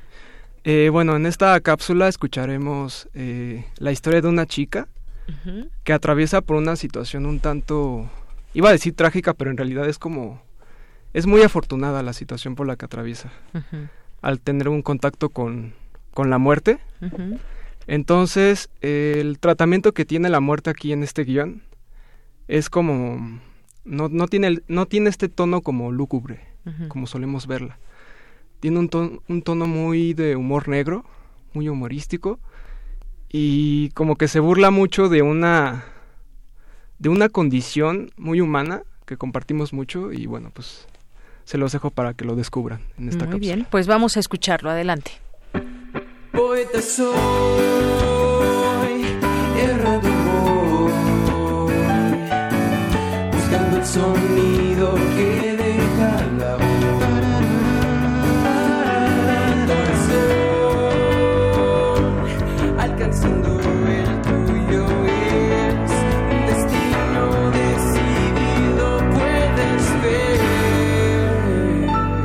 Poetas errantes.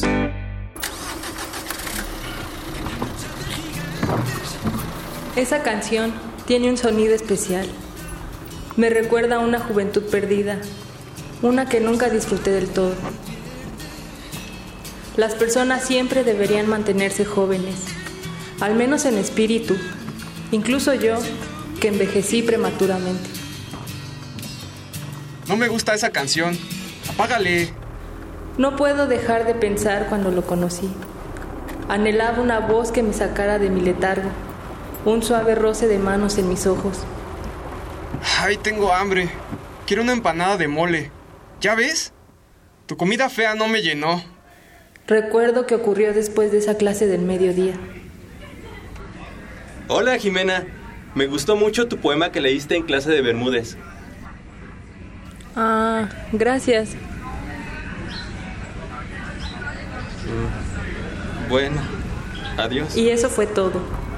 No quería alejarte, créeme que no quería, pero agonizaba en un mar de miedos y odios acumulados que no me dejaron nunca. Oye, cuando lleguemos a la casa de mi compadre no quiero que andes con esa carota, ¿eh?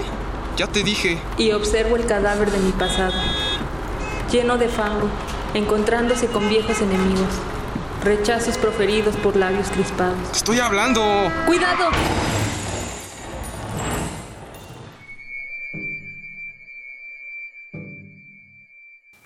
Hola, soy la fría muerte, inmortal y presente. He venido por tu alma. Ay, no, lo único que me faltaba, la muerte. Así es. ¿No te aburres de hacer siempre lo mismo? A veces, aunque siempre me divierto, en especial con aquellos que desperdiciaron su vida y me ruegan por una segunda oportunidad. Por favor, no puedo morir ahora. Tengo un hijo y un esposo que me ama. ¿Te refieres al gordinflón calvo y borracho? A ese lo mandé al Averno a tragar empanadas por toda la eternidad y no puso resistencia. Parece que tenía hambre. Por favor, dame otra oportunidad. ¿Ves? Es tan divertido. ¡Ay! Te odio. No soy tan malo como todos creen. La muerte es un buen pretexto para reflexionar sobre el tiempo y la fragilidad humana. Sí, sí, sí. Oye, ¿y si te recito un poema, me darías otra oportunidad? ¿Un poema? Buen intento. No tengo desarrollado ese sentido de la belleza mundana, pero está bien. No pierdo nada. El tiempo es solo un suspiro para mí. La muerte es un hueso triste. Y a pesar de todo, ella me espera año tras año para reparar delicadamente una vieja herida, para liberar mi aliento de su dañina prisión. Oye, más respeto. No soy un hueso triste. Tengo mucho sentido del humor. Necesito otra oportunidad para reparar mis heridas. Te prometo ser mejor conmigo misma y con los demás. La peor mentira de todos los tiempos. No sabes cuántas veces he escuchado lo mismo. Por favor. Está bien. No suelo hacer ese tipo de favores, pero haré una excepción contigo. Solo porque tu poema me dio mucha risa. No pensé que la gente escribiera sobre mí de esa manera. ¿Y ahora? ¿Dónde estoy? Hola Jimena, me gustó mucho tu poema que leíste en clase de Bermuda. Ay, muchas gracias Joaquín. ¿Te gustaría una copia? Sí, me encantaría.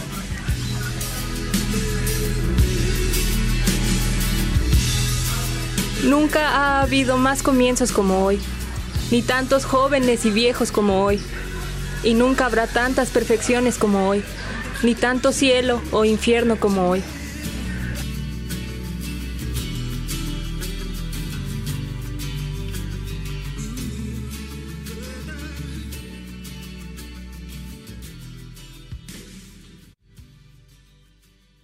Lo que acabamos de escuchar es el proyecto radiofónico de los estudiantes que realizan el servicio social en Radio UNAM, unidos solo por el amor a la poesía y al sonido. Radio UNAM, experiencia sonora.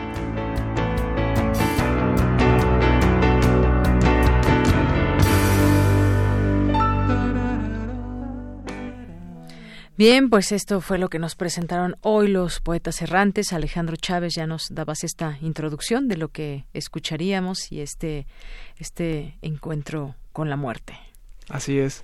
Y aparte, pues vemos que la poesía está como presente en todos lados, ¿no? Está al inicio, está el momento cuando esta chica le recita la muerte y cambia, o sea, aquí vemos como la importancia de un poema que se cambia por vida, ¿no? Y, y ya al final pues como forma de cierre pues una conclusión que también tiene que ver con los comienzos que es muy importante no Así es.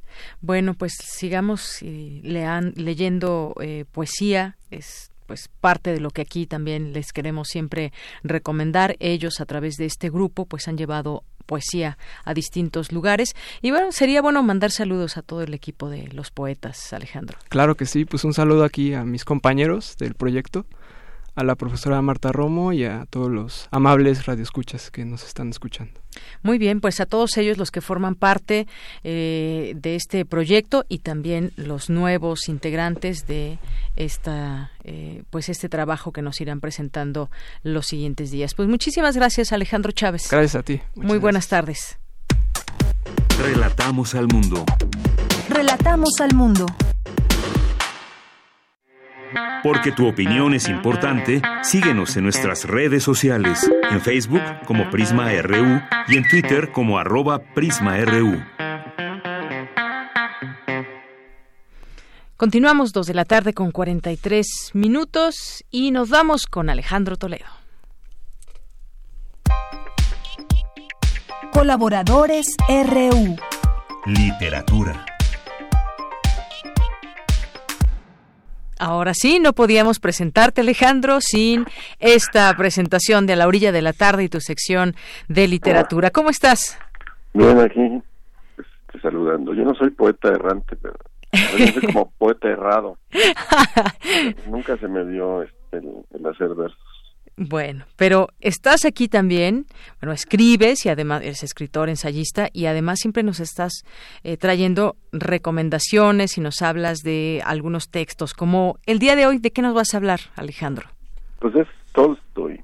Eh, el Fondo de Cultura publicó en esta colección que se llama Biblioteca Universitaria de Bolsillo, que es una colección como más discreta del, del Fondo de Cultura Económica, no muy publicitada pero que ya lleva varios volúmenes. En alguna época la vinieron incluso en paquetes de tres, como este, pero no no tiene la difusión, por ejemplo, de la colección popular o de los de los breviarios.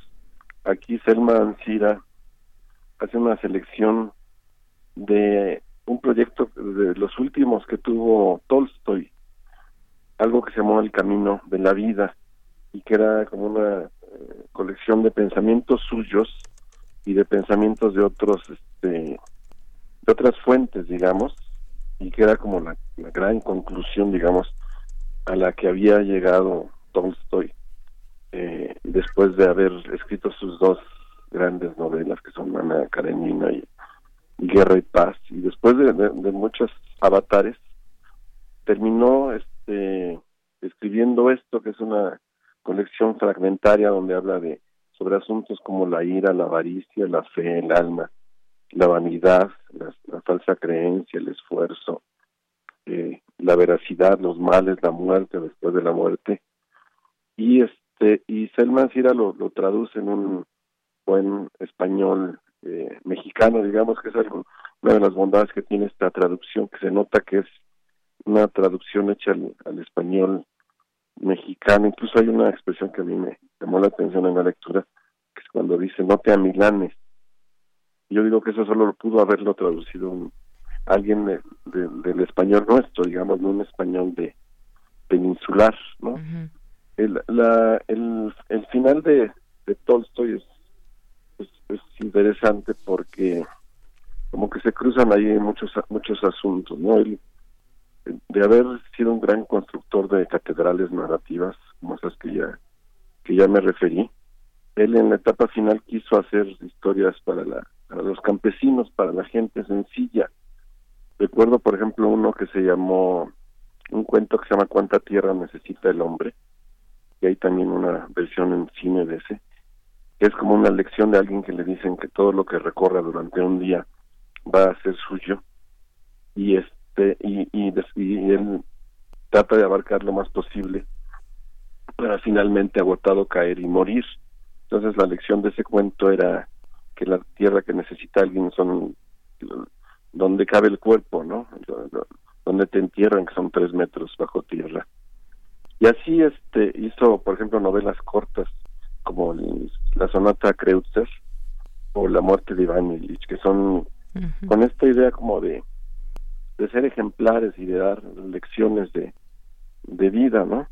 Entonces, este, en esa vía está este, eso que se llama el camino de la vida, que son sus pensamientos y los pensamientos de, de otras personas sobre, sobre asuntos que a él le parecían importantes y, que son como sus conclusiones de lo, de lo vivido, ¿no?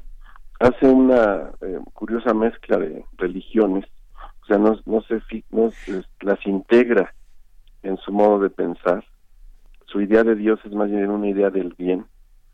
Y este y le pide a, los a sus lectores que, que dejen los vicios, los pecados, que, que respeten todo tipo de vida, que no solamente no solo la vida humana, sino cualquier vida, la, la, eh, la vida animal, por ejemplo, que dejen de comer carne, que dejen de, que este, que solo coman frutos.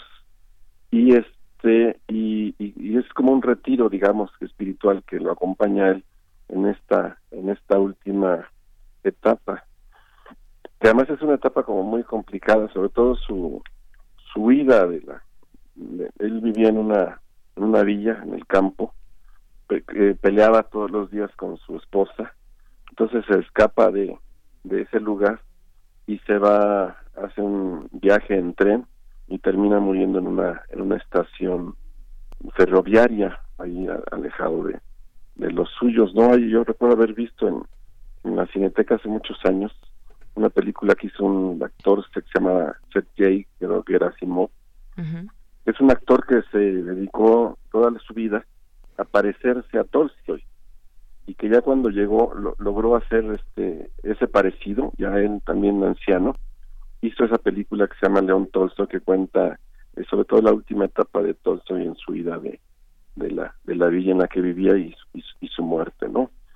Eh, marqué, los aforismos son pues es un libro de 300 páginas marcados por por temas este marqué algunos que, que parecen dialogar con nuestro presente.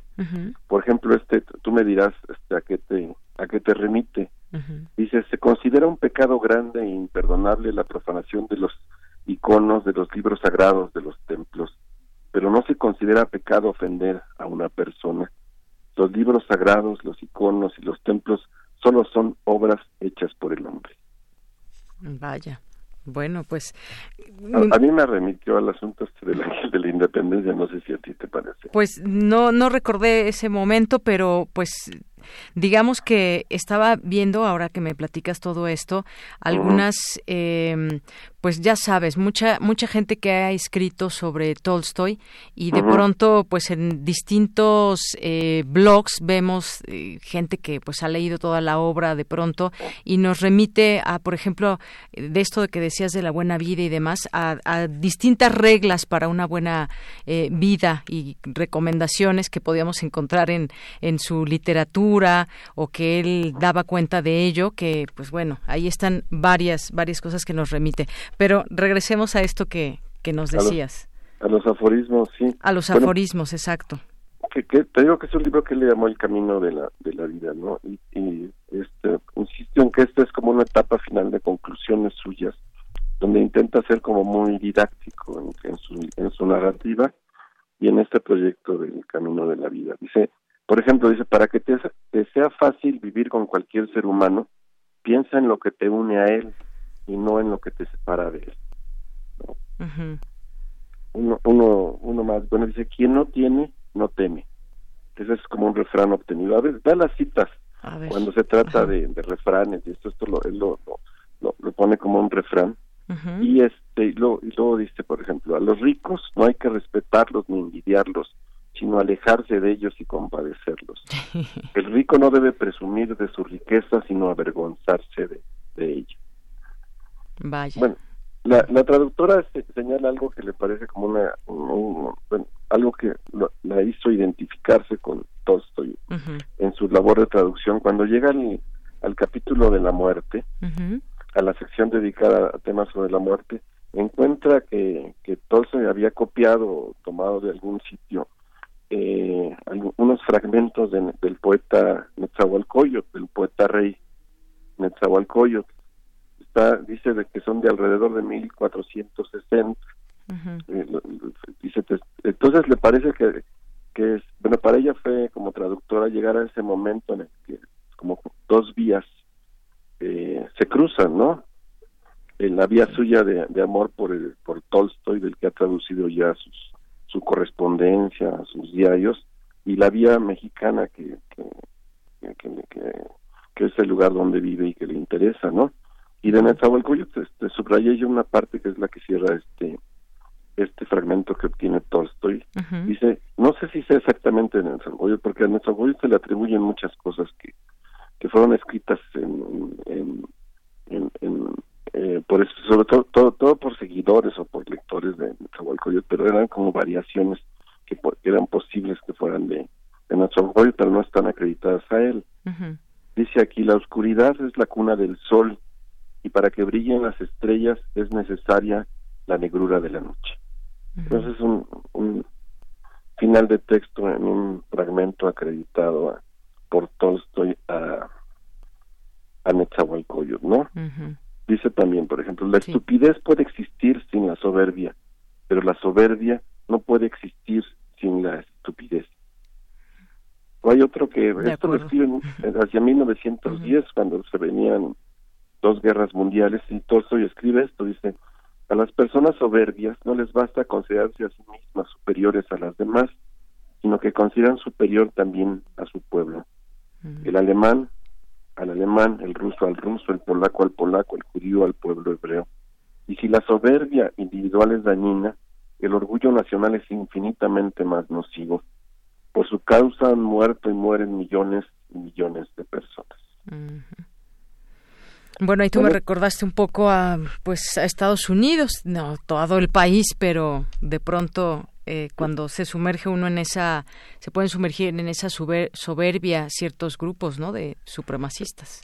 Sí, sí, pues eso es, un, un, daño que tenemos, digo, una eh, amenaza que tenemos ahora presente, ¿no? Él insiste mucho en esto de la, de la, el orgullo nacional como, como un, como un peligro. Claro. ¿Qué es? ¿De qué se hace ese orgullo nacional? Pues son, son 300 páginas de aforismos, tanto de de Tolstoy como obtenidos por él, recopilados en esta etapa final de, de, su vida y que pues, son, son como sus conclusiones, digamos, después de un, de un largo trayecto de, de, lo, de lo que él considera que debía ser el, el, vivir bien, ¿no? el vivir para la verdad y para y su idea de Dios es una idea como digo como muy amplia. Sí. No, se queda en el cristianismo, sino que acude a, a, a muchas religiones y, obtiene de ellas lo que él cree que es que es mejor o, lo, que ayude a salvar al hombre o que ayude a que el hombre esté bien con consigo mismo. Así es, como bien dices, pensamientos suyos y de otras personas con las que compartía sobre lo vivido. Pues hoy esa recomendación con ello nos, nos quedamos, Alejandro Toledo.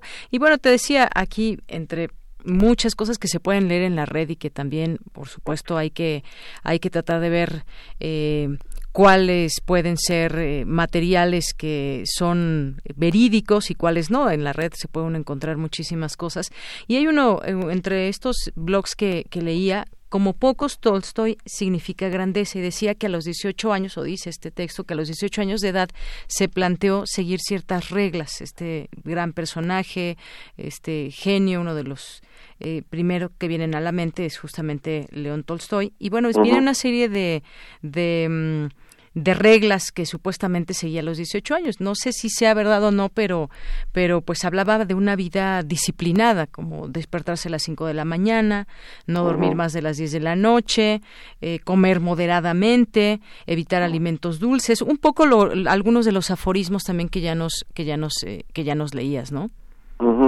que pues tienen que ver con sé Si él realmente cumplió todos esos, pero digamos que en la etapa final él, él sí como queda como más más severo en su, comportamiento y más y exigía más a la gente con la que se rodeaba. Además se acercaba, conversaba mucho con los con los campesinos, ¿no? Él consideraba que ese era como que él no podía sentirse más que, que, que alguien o que otra persona.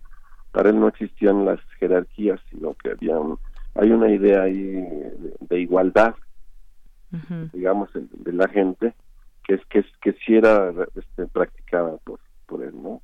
Yo recuerdo la escena final de esa película que vi de, actores que es el Jay Gerasimov.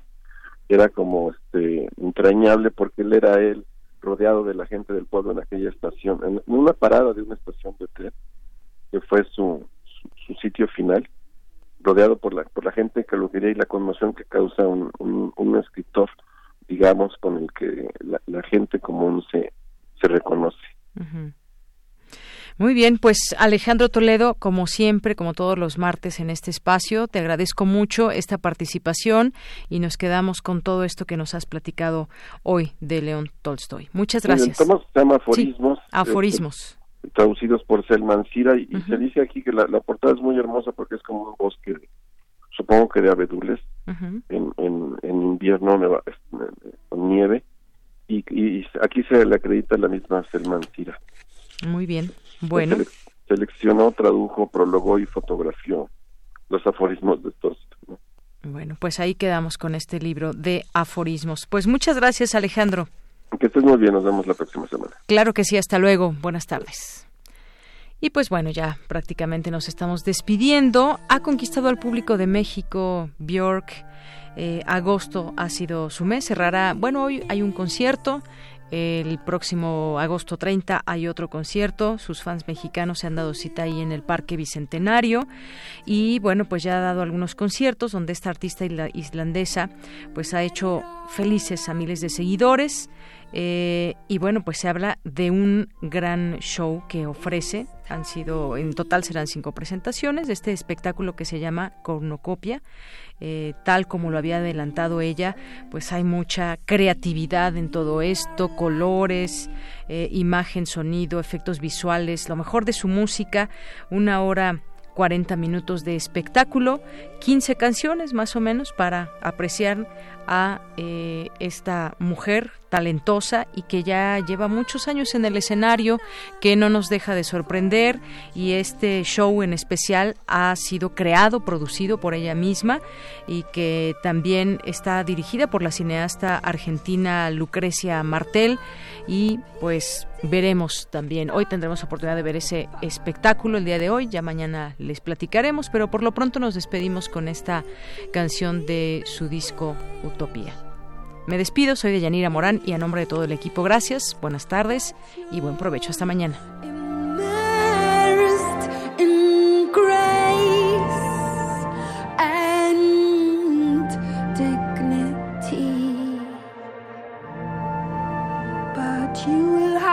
To deal with shit soon enough. I hope to give you the least amount of luggage. Got the right to make your own fresh mistakes and not repeat others' failures.